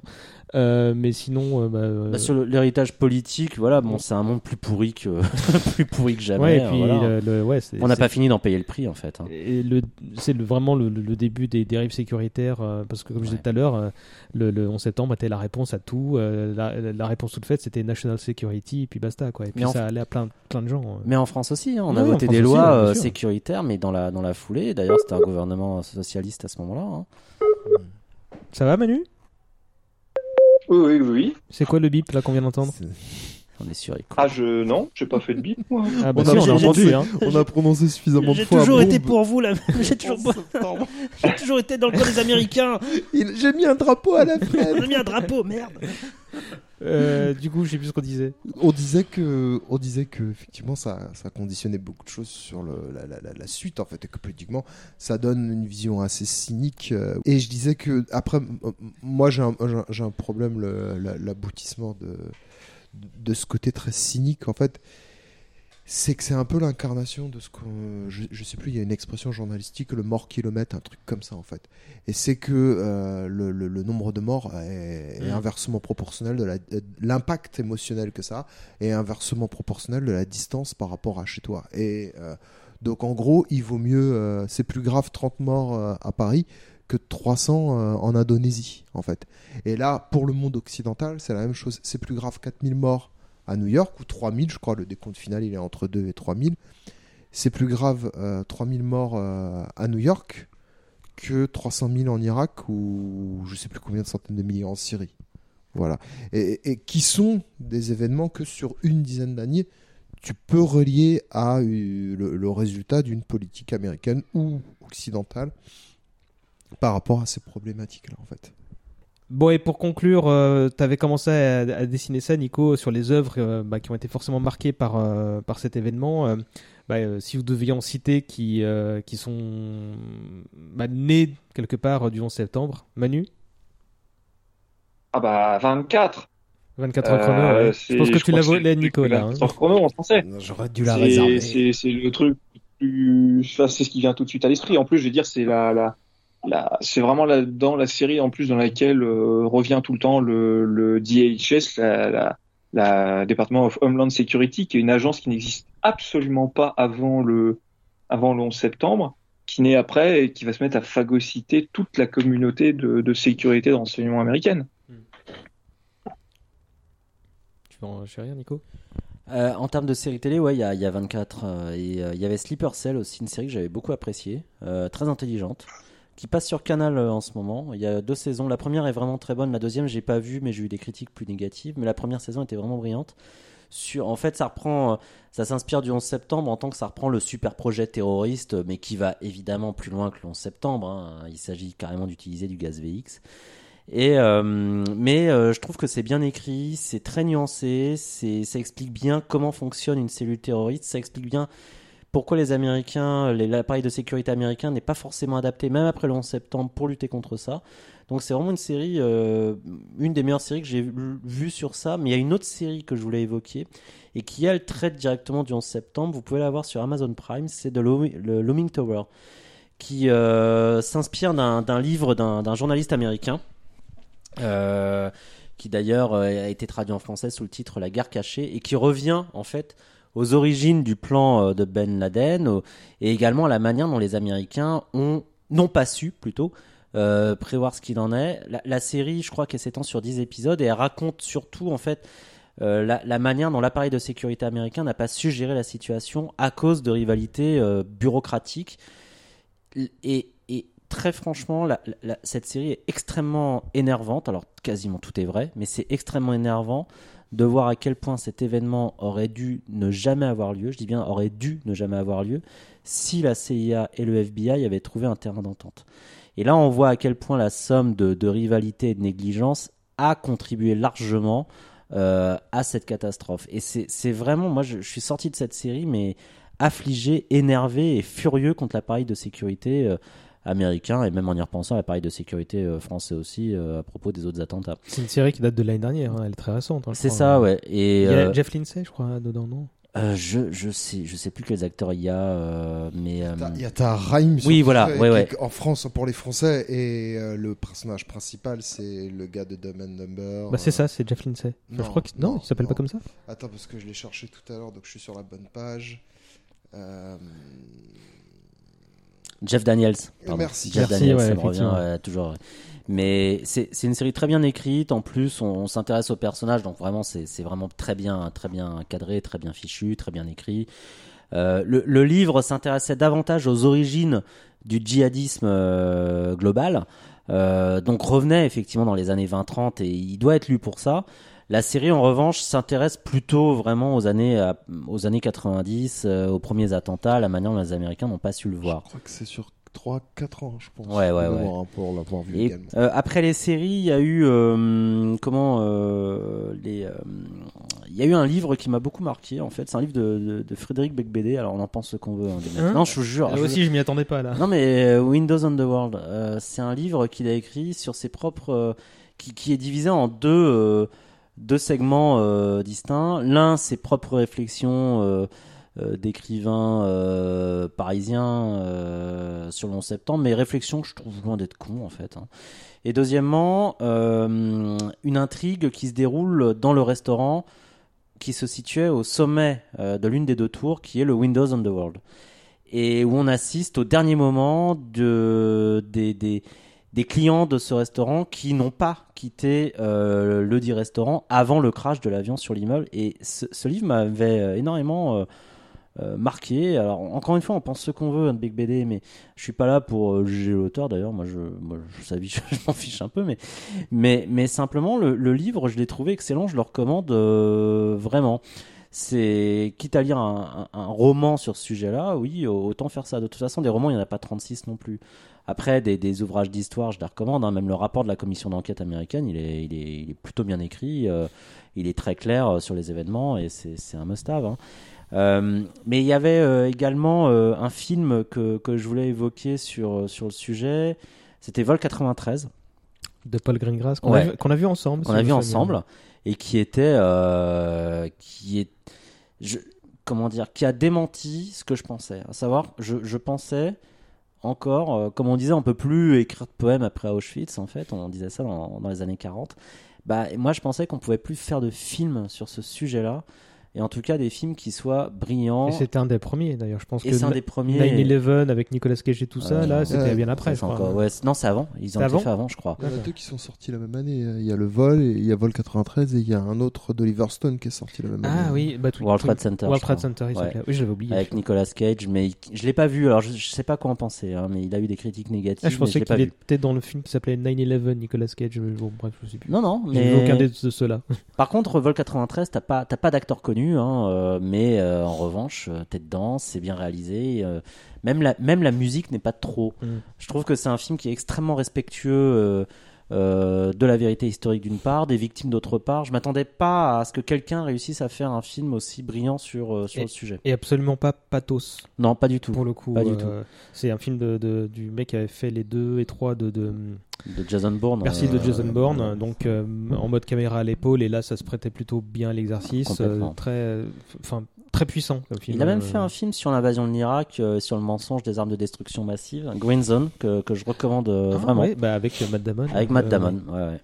Et euh, ouais, ouais bah, Vol 93, effectivement, un film très, enfin, très puissant. J'étais pas bien en sortant. Ouais, ouais, c'est clair, hein, mais mais il y a en fait, il y, a pas mal d'œuvres qui ont été faites ou qui tournent autour de ça, mais vraiment celles qui me viennent à l'esprit, ce sont, ce sont plutôt celles-là, mmh. effectivement. Alex, les tiennes ah, Moi, on m'a pas demandé avant, donc je me suis fait piquer toutes mes recommandations. bah, si tu veux dire un mot sur les autres. Non, la, question, la question, pour revenir à la question d'origine, qui était de quelle manière ça a impacté, qu'est-ce qu'on pense de l'impact que ça a eu sur la culture. Je pense qu'il y a eu euh, qu'il y a eu une période de deuil euh, voilà pour Hollywood. Et puis après bah ils ont monétisé le ils ont monétisé le sujet. Euh, et tu as vu apparaître de nouveau des œuvres catastrophes de nouveau des, des, œuvres parlant de, des, des, films ou des, des séries télé parlant de, de terrorisme. Et puis au bout d'un moment euh, des, des, films ou des séries parlant directement du, du sujet. Euh, c'était très euh, américain au premier degré. Ouais, c'était très, très, très, très progressif, mais c'est revenu sur le sujet. Et voilà, aussi surprenant que ce soit, ça leur a pris un petit peu moins de 10 ans, je pense. Bah, pour, vite, ouais. Pour voilà, traiter frontalement le sujet avec plus ou moins de talent, hein, c'est Hollywood. Et c'est vrai que 24 cristallise assez bien ce problème-là parce que 24 est né Hmm. Euh, l'année du, du, 11 septembre, en fait, euh, a été euh, sa diffusion a été stoppée en fait, et ils l'ont repris que six mois plus tard, le temps de digérer les attentats. Et 24 est directement une œuvre traitant de, du contre-terrorisme de la, du, de la lutte antiterroriste, de la lutte antiterrorisme américain. Et 24 a mis, je pense, 5 ans ou 6 ans avant d'avoir une partie de son intrigue directement sur du piratage d'avions qui se rentrent dedans et qui tombent et des, trucs de des trucs de dingue. Il y a une saison où tu as un bout de d'arc narratif directement euh, là-dessus. Mais bon, c'est vrai que par rapport au sujet, euh, à l'usage de la torture, etc., c'est-à-dire qu'on n'est plus sur 9-11, euh, on est sur ce qui suit mmh. l'Irak, les agissements de l'armée américaine, etc., etc., et les dérives. ils ont cristallisé tout ça. Mais après, j'ai vu également euh, The Looming Tower. Euh, je vais, pour connaître un petit peu Nicolas en, dehors, euh, je vais juste dire que je vais donner un point de vue de néophyte sur le sujet et c'est assez abordable en fait, c'est assez intéressant en fait.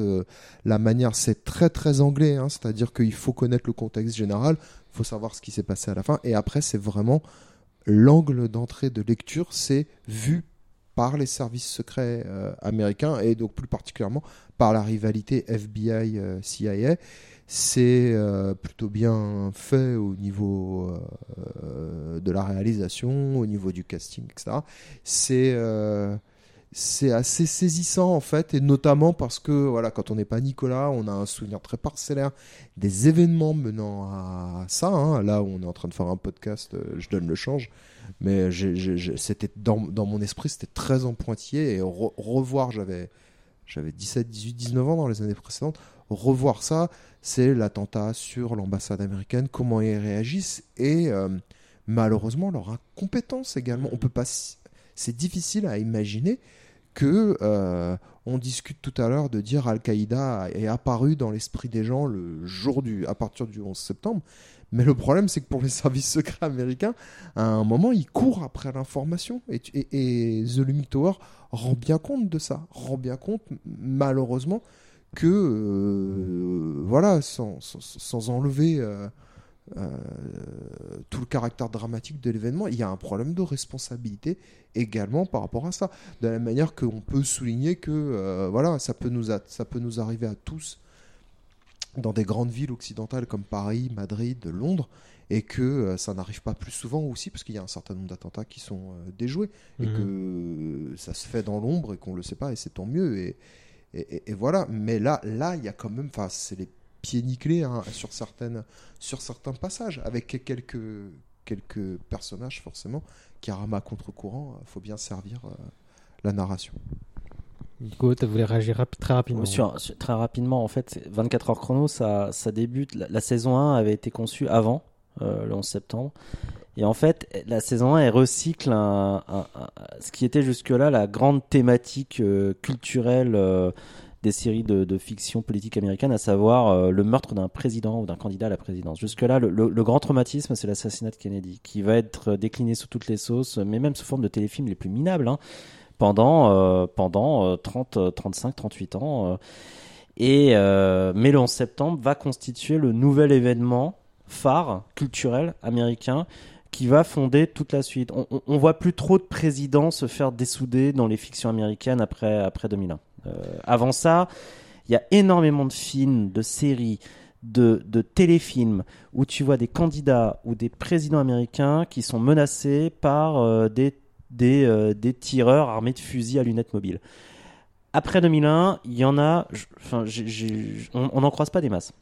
en revanche, le nouveau prisme culturel, c'est l'attentat organisé par ce nouvel ennemi intérieur qui est euh, soit la, cellule terroriste euh, musulmane, soit la, cellule terroriste euh, infiltrée au plus haut niveau de l'État. Avec, avec en option la machination. C'est-à-dire, à un moment, les terroristes peuvent être là où ils sont et faire ce qu'ils font parce qu'à un moment, on a des gens qui sont au pouvoir, des individus, hein, jamais le système, hmm. des individus qui sont au pouvoir et qui ont permis ça de manière plus ou moins intentionnelle. 24 traitant ce sujet-là sur euh, une de ses meilleures saisons, la cinquième en fait.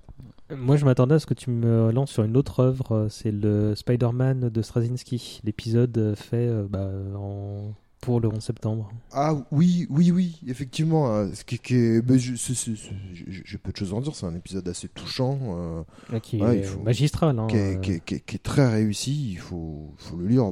Pas, ça appelle, ça appelait pas de commentaire un peu. Non, bah tu, tu, me redonnes la parole. Je vais finir sur une grande note. Euh, de Jack Bauer, quand il a arrêté d'être Jack Bauer, il est devenu président des États-Unis. et alors là, si vous voulez du, du terrorisme et de la machination dans les grandes largeurs faut savoir que donc la série dont je parle, c'est Designated Survivor, mm. un, un, anard dans les grandes largeurs, hein, diffusé sur TF1, sauvé, je sais pas comment, ils ont réussi à faire trois ans. L'épisode pilote, j'ai dû regarder euh, une demi-saison, j'ai dû regarder 12 épisodes. Moi, je suis à jour, moi. Euh, on est, bien d'accord qu'ils. La conspiration pour les nuls. Ils explosent le congrès, je crois, dans l'épisode pilote. Et tout le, le congrès réuni avec tous les membres du gouvernement, c'est-à-dire que ce, Jack Bauer devient président des États-Unis parce qu'il est genre 25e euh, dans l'ordre de succession. C'est ça. Même les stagiaires ils meurent, mais ils sont payés eux. Euh, moi, je veux dire un mot sur cet épisode de Spider-Man qui a été fait dans les heures qui ont suivi euh, le, le, drame et qui a été fait en une nuit, je pense. Et euh, c'est John Romita Jr. qui dessine, qui, c'était l'artiste associé à, sur ce run-là, sur, ce sur ces années-là. Avec euh, Joe Michael Straczynski, donc le monsieur de Babylon 5 dont on va reparler très prochainement. Et euh, ce qui est fort, c'est que bah, moi je suis pas fan de, de Romita, mais c'est peut-être le plus bel épisode qu'il ait fait de tout son run. Et, c'est tout aussi fantastique en termes d'écriture parce qu'en fait, en fait, on voit la réaction des super-héros, leur impuissance, euh, c'est il y a un brin d'américanisme euh, facile et pathos, mais en même temps, au, sortir de cet événement, euh, je l'ai pas trouvé malvenu parce qu'en fait justement bah, ça célèbre le fait que les vrais héros c'est les pompiers les flics etc euh, et c'est un tour de force parce que donc ce, truc là a été fait en, quelques heures et euh, l'épisode qui devait euh, arriver normalement a été décalé pour mettre celui-là. C'est un épisode marquant avec une couverture uniquement noire pour, pour marquer le deuil de toute une nation et c'est un vrai moment d'histoire du, du, comic book. Quoi. il est assez touchant, hein. j'insiste. Moi, je me rappelle, c'est pareil, hein, j'en lis beaucoup, mais il est, il est assez réussi parce qu'il trouve le bon ton. Voilà, mm. c'est comme tu dis, c'est un peu facile dans le pathos, mais c'est c'est bien fait. Ah non, je dis pas que c'est facile, je dis qu'il y en a, mais qu'il est bien, bien maîtrisé. C'est voilà, c'est moi j'ai un souvenir d'un truc assez touchant en fait. Mm. Euh, ce, qui est, ce qui est vrai, c'est que le monde culturel a dû répondre en septembre. C'est-à-dire qu'il a, il a fallu que les, super-héros euh, voilà, ont, dû prendre position sur l'événement, enfin par, par ces comics-là. Euh, mais, mais c'était tellement traumatisant qu'il fallait même que d'autres héros de fiction euh, trouvent une explication hmm. à leur inaction ce jour-là. Alors, ce sont des héros de fiction. Je pense à James Bond. Dans le, le, le, le film, euh, je crois que c'est Die Another Day, Meurt un autre jour, il me semble, Another Day. Euh, avec où- Pierce Brosnan, le dernier. Celui où il est capturé au début en Corée du Nord, il reste en Corée du Nord, ce qui explique, en fait, le, le film a été paramétré pour ça, pour expliquer pourquoi finalement Al-Qaïda a réussi à, à, à détourner des avions pour les jeter sur New York et Washington. Alors Bah, qu'ils très pouvaient détourner un laser spatial. alors oui, ils auraient pu euh, faire plus loin, mais bon. Mais bah, évidemment, ils ont réussi parce que James Bond était à ce moment-là enfermé dans une Un an. geôle Un an, sinistre voilà. nord-coréenne. Bon, Euh, Avant d'être délivré par Madonna. euh, Mais c'est, je trouve, je trouve extrêmement étonant et révélateur du C'était la seule vraie bonne idée du film, hein, c'est Madonna. Non, euh, le- le- l'enfermement de La James scène Bond. euh, le géniale. laser. Ah, non, mais après tout ce qui suit, c'est. le, film est, le film est pathétique, mais la scène d'ouverture est très très cool. C'est... Et, et, et moi, je viens de me rappeler d'un nouveau truc. C'est un épisode de The West Wing. Euh, Isaac et Ismaël, donc Ismaël, saison ouais. 3, euh, je crois premier, deuxième, troisième épisode de la saison. totalement. Pareil, un épisode absolument improvisé euh, parce que l'épisode vient de se, se- enfin le, le, le drame vient de se passer et donc c'est c'est une bulle dans, dans le temps, c'est-à-dire que ça ne suit pas la chronologie de, de la timeline de la série à ce moment-là. C'est un épisode à part où tu as une euh, un- une visite scolaire de la Maison Blanche et euh, au même moment une information de je sais plus quelle agence disant qu'il y a un risque d'attentat contre la Maison Blanche. La Maison Blanche est verrouillée, plus personne n'entre et ne sort. Du coup, la classe se retrouve au réfectoire et bah, le staff de la Maison Blanche aussi. Et il y a une comment dire c'est une lettre d'amour à la différence et au respect d'autrui. C'est-à-dire que euh, ceux qui ont peut-être des, des- un minimum de, de, de, de savoir biblique sauront où je vais en venir avec le titre de l'épisode, donc Isaac et Ismaël. Et donc il y a le- président, le meilleur président, même devant euh, celui de 24 heures chrono, euh, donc le président Bartlett, Bartlett. euh, qui et son staff qui euh, bah, parlent de différences et notamment euh, des différences entre les communautés juives et, et musulmanes. Et euh, ce- c'est un, putain de prodige qui fait euh, du bien à voir cet épisode. Est-ce que le président Bartlett, moi je, je dois voir The West Wing depuis 10 ans, est-ce qu'il a fait la guerre du Vietnam? Non. Est-ce qu'il l'a incorporé je- bah, dans écoute, son background je- Non, je crois qu'il a même euh, que ce qu'on lui reproche, en fait, euh, si je dis pas de bêtises. Mais par contre, il y a son chef de cabinet qui est un putain de GI, euh, Léon McCarthy. C'est Mike, c'est Papa Shin. euh, Ouais, c'est Martin Sheen qui Martin joue le Sheen, personnage, ouais. doc de Apocalypse Now. Ouais, ouais, mais non, non, il y a les deux, les deux rôles sont bien dissociés. J'aimerais qu'on dise aussi un petit mot sur la.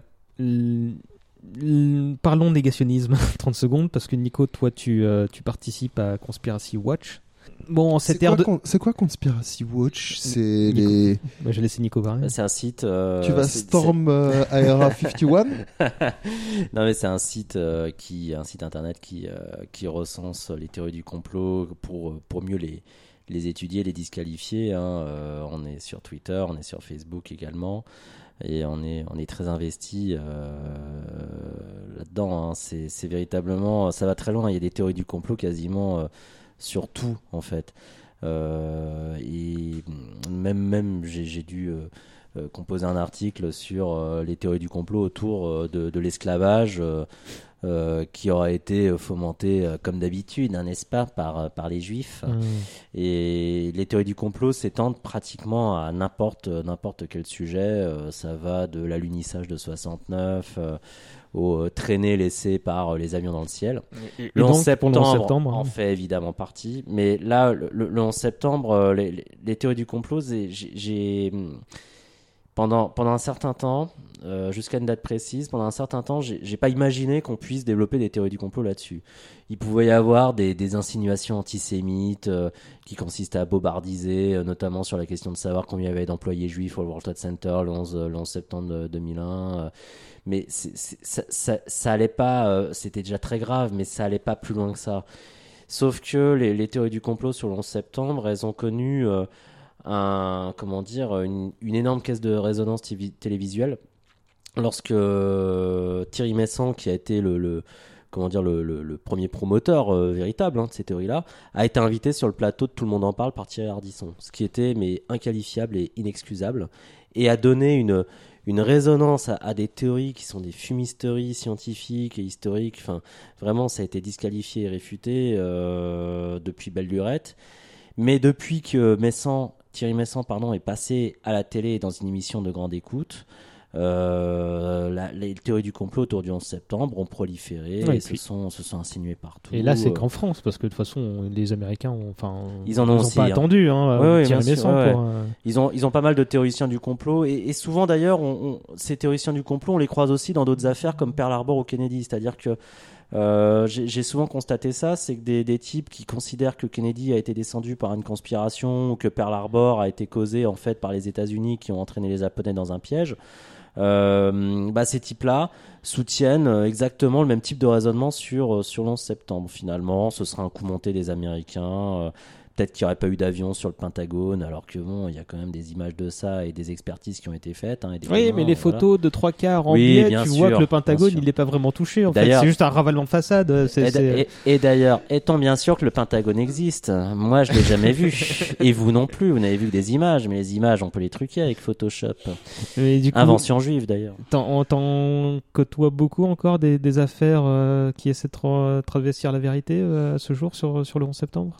Ah non, mais sur le 11 septembre, ça, ça, ça, ça continue, bien sûr. Oui, non, mais, même to- assez, non, euh, mais je sais, il suffit d'aller sur YouTube et de taper 9-11 euh, Ouais, pour faire des recherches sur cet épisode pour se rendre compte que t'as quand même pas mal de grosses merdes.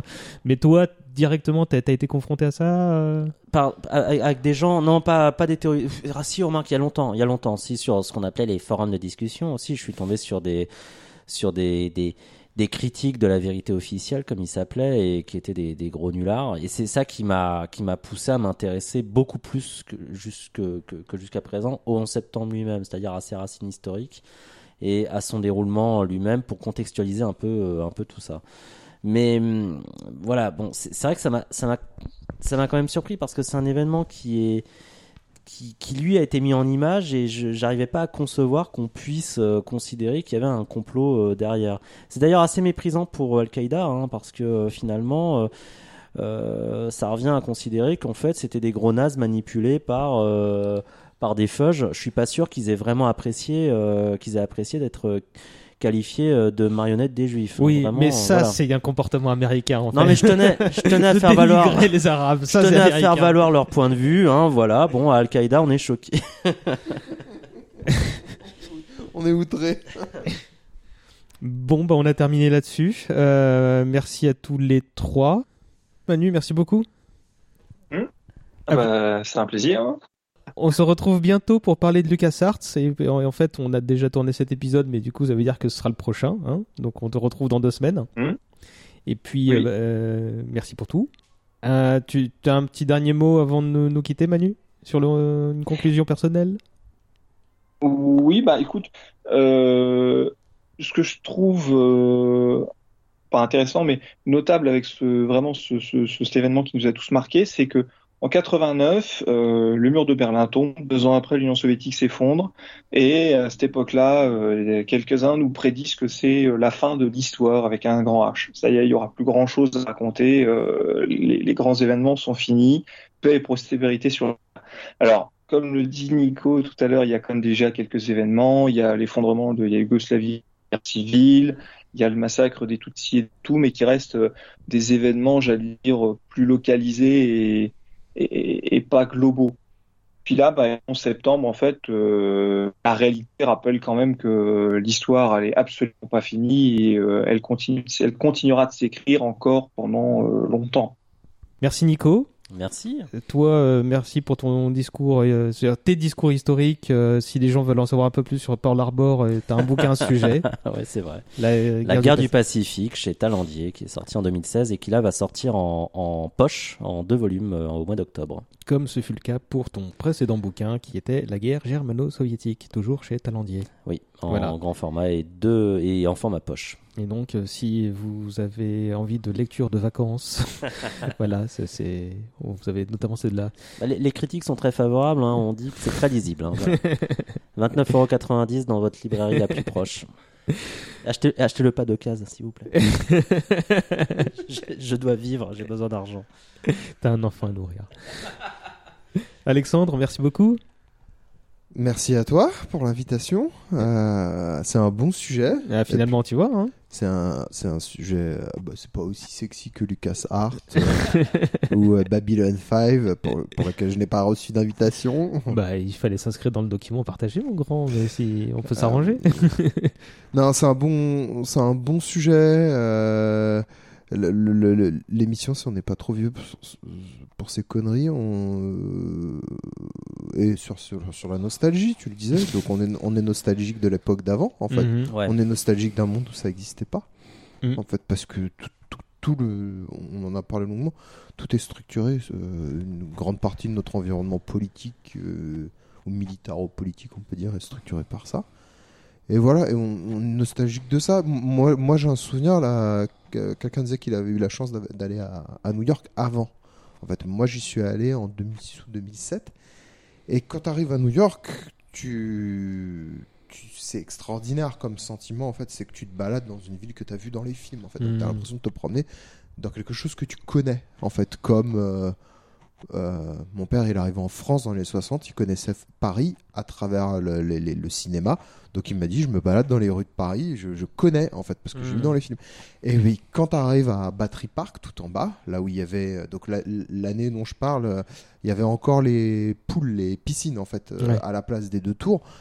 Et là, tu, tu, tu, tu, tu prends conscience en fait de ce que- de la de l'ampleur en fait de la taille du gigantisme de la ville et de ce que tu as vu à l'écran quand tu vois les gens les, les, les policiers les pompiers les, les hommes et les femmes couverts de poussière en fait Mhm. de, de- des immeubles qui s'effondrent quand on te dit il y a des immeubles qui ont été reconstruits ou consolidés etc suite à l'explosion tu, tu te rends compte du gigantisme de la scène en fait qui de, de ce que ça pouvait être d'avoir ces deux tours au milieu de, de, de la ville en fait et Mhm. donc de la catastrophe euh, tu as une conscience physique de, de la chose voilà donc c'est pour, pour, pour dire des années après ça, ça touche encore T'as une conclusion, toi, Nico ou...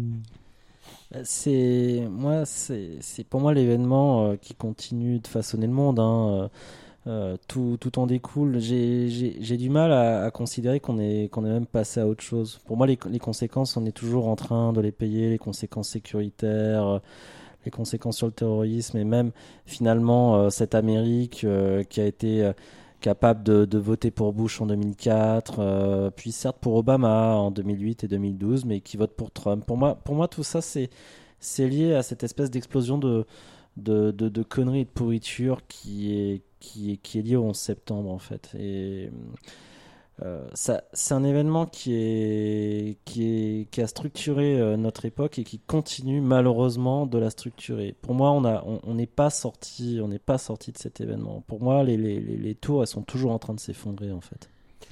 ça ça a pas créé la bêtise hein, chez les gens. Par contre, ça lui a donné une plateforme pour, euh, pour s'exprimer. En fait, ça l'a consolidé, ça l'a cristallisé à travers euh, des moments derrière qu'on suivi, donc les votes dont parlait Nicolas, par exemple. Les gens étaient bêtes avant, hein, sauf qu'ils l'expriment. euh, bon, Ça a créé un contexte en fait pour qu'ils puissent l'exprimer de manière beaucoup plus décomplexée. Bah, rien ne vaut la peur hein, pour ça. hein. Il suffit, euh, la, peur, ça intensifie la connerie, c'est bien connu. C'est pas le grand Moff Tarquin qui disait ça, non Non, mais on parlait de Star Wars, mais Star Wars aussi a été un peu marqué par ça. L'épisode 3, il développe dans un certain contexte. euh, il y a quand même une scène où tu non, vois... non, non, je regrette ce que j'ai dit. Bon. Euh, merci à tous les trois d'avoir participé à ce numéro un peu particulier. Euh, merci à vous, hein, les auditeurs et auditrices, d'avoir écouté jusque-là. Euh, Dites-nous ce que vous avez pensé de ce format, hein, si, si on peut appeler ça comme ça. Euh, je sais pas si on en fera d'autres tout de suite, ni, euh, ni s'il y a un événement en particulier qui, qui mérite qu'on s'y intéresse. Peut-être le, mur de Berlin, justement. On verra. Euh, donc vous nous direz les gens hein, sur les commentaires euh, sur Apple Podcast. Euh, vous nous direz si vous avez des idées. En ce qui concerne les réseaux sociaux de l'émission, vous tapez pas trop vieux sur Facebook, Twitter et Instagram pour ainsi suivre l'actualité du podcast. Et avant de vous quitter, je vais me permettre un petit instant pub pour vous parler d'un autre projet, un autre podcast qui s'appelle Élément déclencheur que j'ai lancé au printemps dernier avec euh, l'ami Mathieu euh, Gaillet de CloneWeb que vous avez déjà entendu ici, euh, je crois, c'était pour X-Files. Euh, ça remonte à loin. Et donc euh, avec Mathieu, on avait ce projet qu'on a concrétisé il y a quelques mois qui consistait à aller à la rencontre d'artistes des artistes de tous horizons, des réalisateurs, des BDastes, des écrivains et d'aller leur parler de leur manière de travailler, de leur euh, gestion, de leur désir de création, de leur créativité. Euh, le concept de l'émission, c'est euh, c'est que vous ne nous entendrez pas, ni moi ni Mathieu. En fait, on cherche à immerger l'auditeur dans l'imaginaire de ces créatifs de grand talent pour qu'il y ait une sorte de tête à tête entre eux et vous. Et en l'occurrence, on a déjà eu six épisodes qui ont été dans la boîte pour une saison 1. Euh, on a eu la chance d'interviewer euh, l'autrice euh, Mélanie Fazi, Cyril Pedrosa en matière de BD, qui reste, je crois, l'une des meilleures interviews que j'ai jamais fait de ma vie.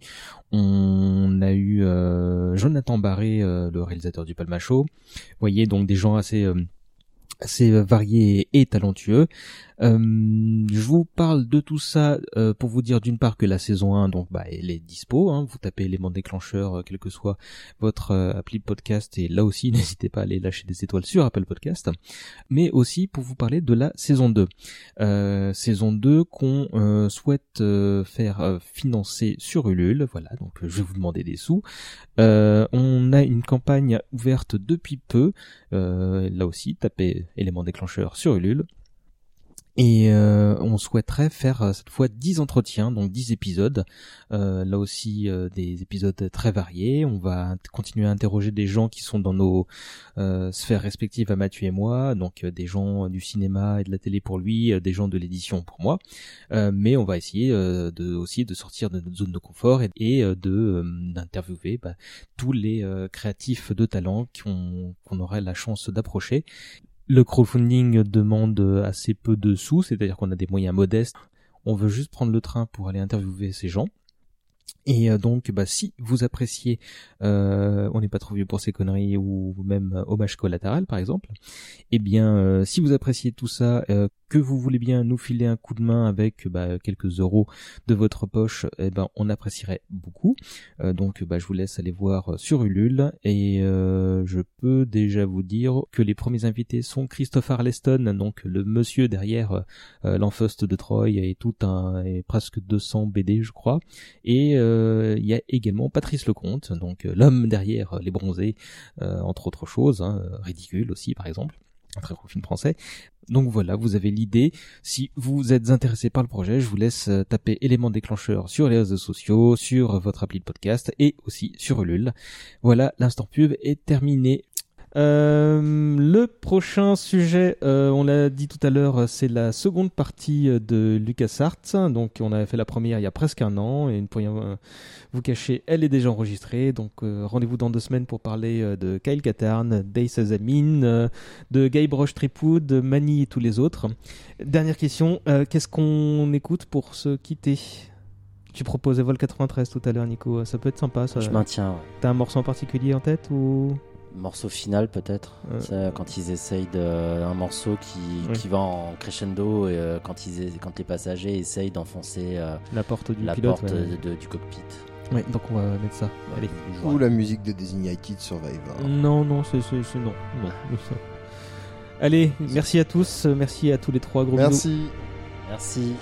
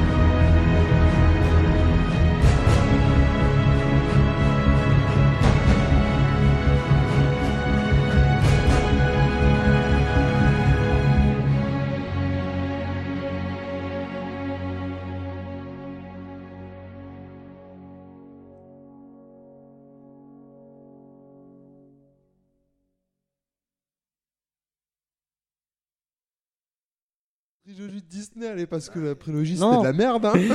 Non, mais je pensais, je pensais, euh, en fait, je pense à l'épisode 3. Il y a quand même des, des séquences qui ont une résonance euh, dans l'actualité, quoi. Et nous, on est Attends, mais- traumatisés parce qu'on était sur Internet à l'époque et on, de- Non, mais la- on la- doit assumer qu'il y a des messages encore dans lesquels on défend les films. Non, mais ainsi, ainsi meurt la démocratie sous une tempête d'applaudissements. Je veux dire, c'est quand même une référence au Patriot Act, non? Je- Vous êtes pas d'accord? Mmh. vous, avez, vous avez pas vu comme ça, en fait? Moi, j'ai pensé direct à Bush, en fait, en Ouais, moi, je pensais plutôt facilement à la- à l'Allemagne nazie, en tout cas. Ah oui, entre euh, autres, oui, oui. Bon, après, c'est, c'est, c'est intemporel. ça a eu lieu il y a longtemps, hein. Moi, je l'ai perçu un peu comme ça, même si son, ins- son inspiration, c'est la, la nazie, il l'a affirmé à plusieurs reprises. Mais par contre, ce qui est drôle, c'est que j'ai vu la boucle se refermer, c'est-à-dire que j'ai vu quelqu'un qui a refait, qui a utilisé le même style de discours dans une fiction, et je me suis dit, il est en train de nous refaire le discours de, Pa- de Padmé ou de Palpatine, là, c'est quoi ce délire? Euh, je sais plus où j'en En suis. fait, moi. l'invasion de l'Irak, c'est Jar Jar Binks, quoi. C'est Bush dans le costume de Jar Jar Binks. Missa réélu Ça va être un calvaire au montage, ce truc.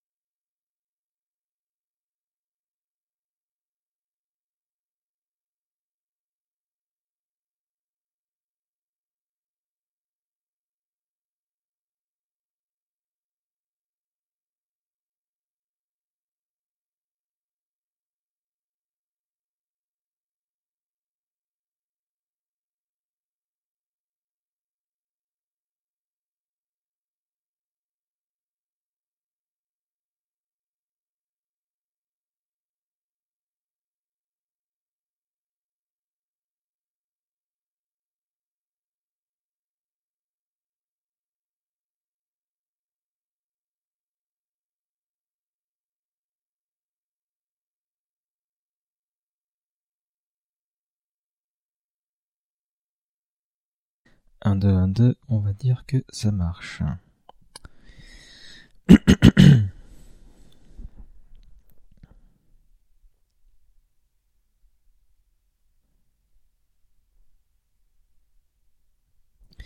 En ce qui concerne les réseaux sociaux de l'émission, euh, vous tapez pas trop vieux sur Facebook, Twitter et Instagram pour euh, ainsi suivre l'actualité du podcast. Euh, S'il vous plaît, N'hésitez pas non plus à aller faire un tour sur Apple Podcast pour laisser une petite bafouille, un petit commentaire et 5 étoiles euh, tant qu'à faire, ce sera toujours apprécié. Euh, et avant de vous quitter, je vais me permettre un petit instant pub pour vous parler d'un autre projet un autre podcast qui s'appelle Éléments déclencheurs que j'ai lancé au printemps dernier avec euh, l'ami Mathieu euh, Gaillet de CloneWeb que vous avez déjà entendu ici, je crois, c'était pour X-Files. Euh, ça remonte à loin. Et donc avec Mathieu, on avait ce projet qu'on a concrétisé il y a quelques mois qui consistait à aller à la rencontre d'artistes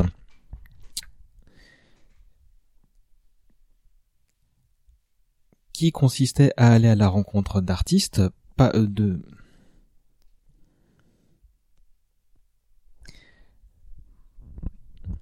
euh, des artistes de tous horizons, hein, des BDastes, des cinéastes, des écrivains, des des artistes de tous horizons, des réalisateurs, des BDastes, des écrivains, et euh, d'aller leur poser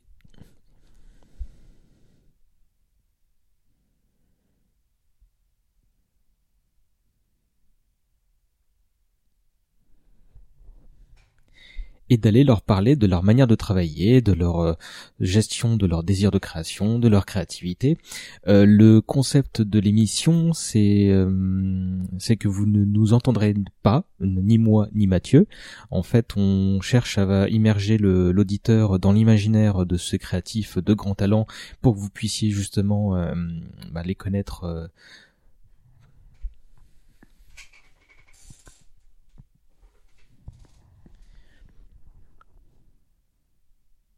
pour qu'il y ait une sorte de tête-à-tête entre eux et vous. Et en l'occurrence, on a déjà eu euh, six épisodes qui ont été dans la boîte pour une saison 1. Euh, on a eu la chance d'interviewer euh, l'autrice Mélanie Fazi, le scénariste Cyril Pedrosa en matière de BD, qui reste, je crois, l'une des meilleures interviews que j'ai jamais fait de ma vie. On a eu Jonathan Barré, le réalisateur du Palmacho. Vous voyez, donc des gens assez assez varié et talentueux. Euh, je vous parle de tout ça euh, pour vous dire d'une part que la saison 1, donc bah, elle est dispo. Hein, vous tapez élément déclencheur, euh, quel que soit votre appli podcast, et là aussi n'hésitez pas à aller lâcher des étoiles sur Apple Podcast. mais pour vous, mais aussi pour vous parler de la saison 2. saison 2 qu'on souhaite faire financer sur Ulule. Voilà, donc je vais vous demander des sous. on a une campagne ouverte depuis peu. là aussi, tapez élément déclencheur sur Ulule et euh, on souhaiterait faire euh, cette fois 10 entretiens, donc 10 épisodes. Euh, là aussi des épisodes très variés. On va continuer à interroger des gens qui sont dans nos sphères respectives à Mathieu et moi, donc des gens du cinéma et de la télé pour lui, des gens de l'édition pour moi. mais on va essayer de aussi de sortir de notre zone de confort et d'essayer de d'interviewer bah, tous les créatifs de talent qu'on aurait la chance d'approcher. Et ce financement participatif demande assez peu de moyens. Le crowdfunding demande assez peu de sous, c'est-à-dire qu'on a des moyens modestes, on veut juste aller prendre le train pour aller interviewer euh, des gens, euh, on veut juste prendre le train euh, pour, on veut juste prendre le train pour aller interviewer ces gens. Et donc, bah, si vous appréciez, on n'est pas trop vieux pour ces conneries ou même hommage collatéral par exemple, eh bien, si vous appréciez tout ça, que vous vouliez que vous voulez bien nous filer un coup de main avec bah, quelques euros de votre poche, eh ben on apprécierait beaucoup. Euh, donc bah, je vous laisse aller voir sur Ulule et euh, je peux déjà vous dire, je, je pense qu'au moment où on enregistre, je peux vous dire que les premiers invités sont Christophe Arleston, donc le monsieur derrière euh, l'Enfost de Troy et tout un et presque 200 BD je crois, et il y a également Patrice Lecomte, donc l'homme derrière les bronzés, entre autres choses, hein, ridicule aussi par exemple. un très gros film français. Euh, donc voilà, vous avez un panorama. Euh, donc voilà, vous avez l'idée. Si vous êtes intéressé par le projet, je vous laisse euh, taper élément déclencheur sur les réseaux sociaux, sur Apple Podcast sur votre appli de podcast et aussi sur Ulule. Voilà, l'instant pub est terminé. Je vous remercie.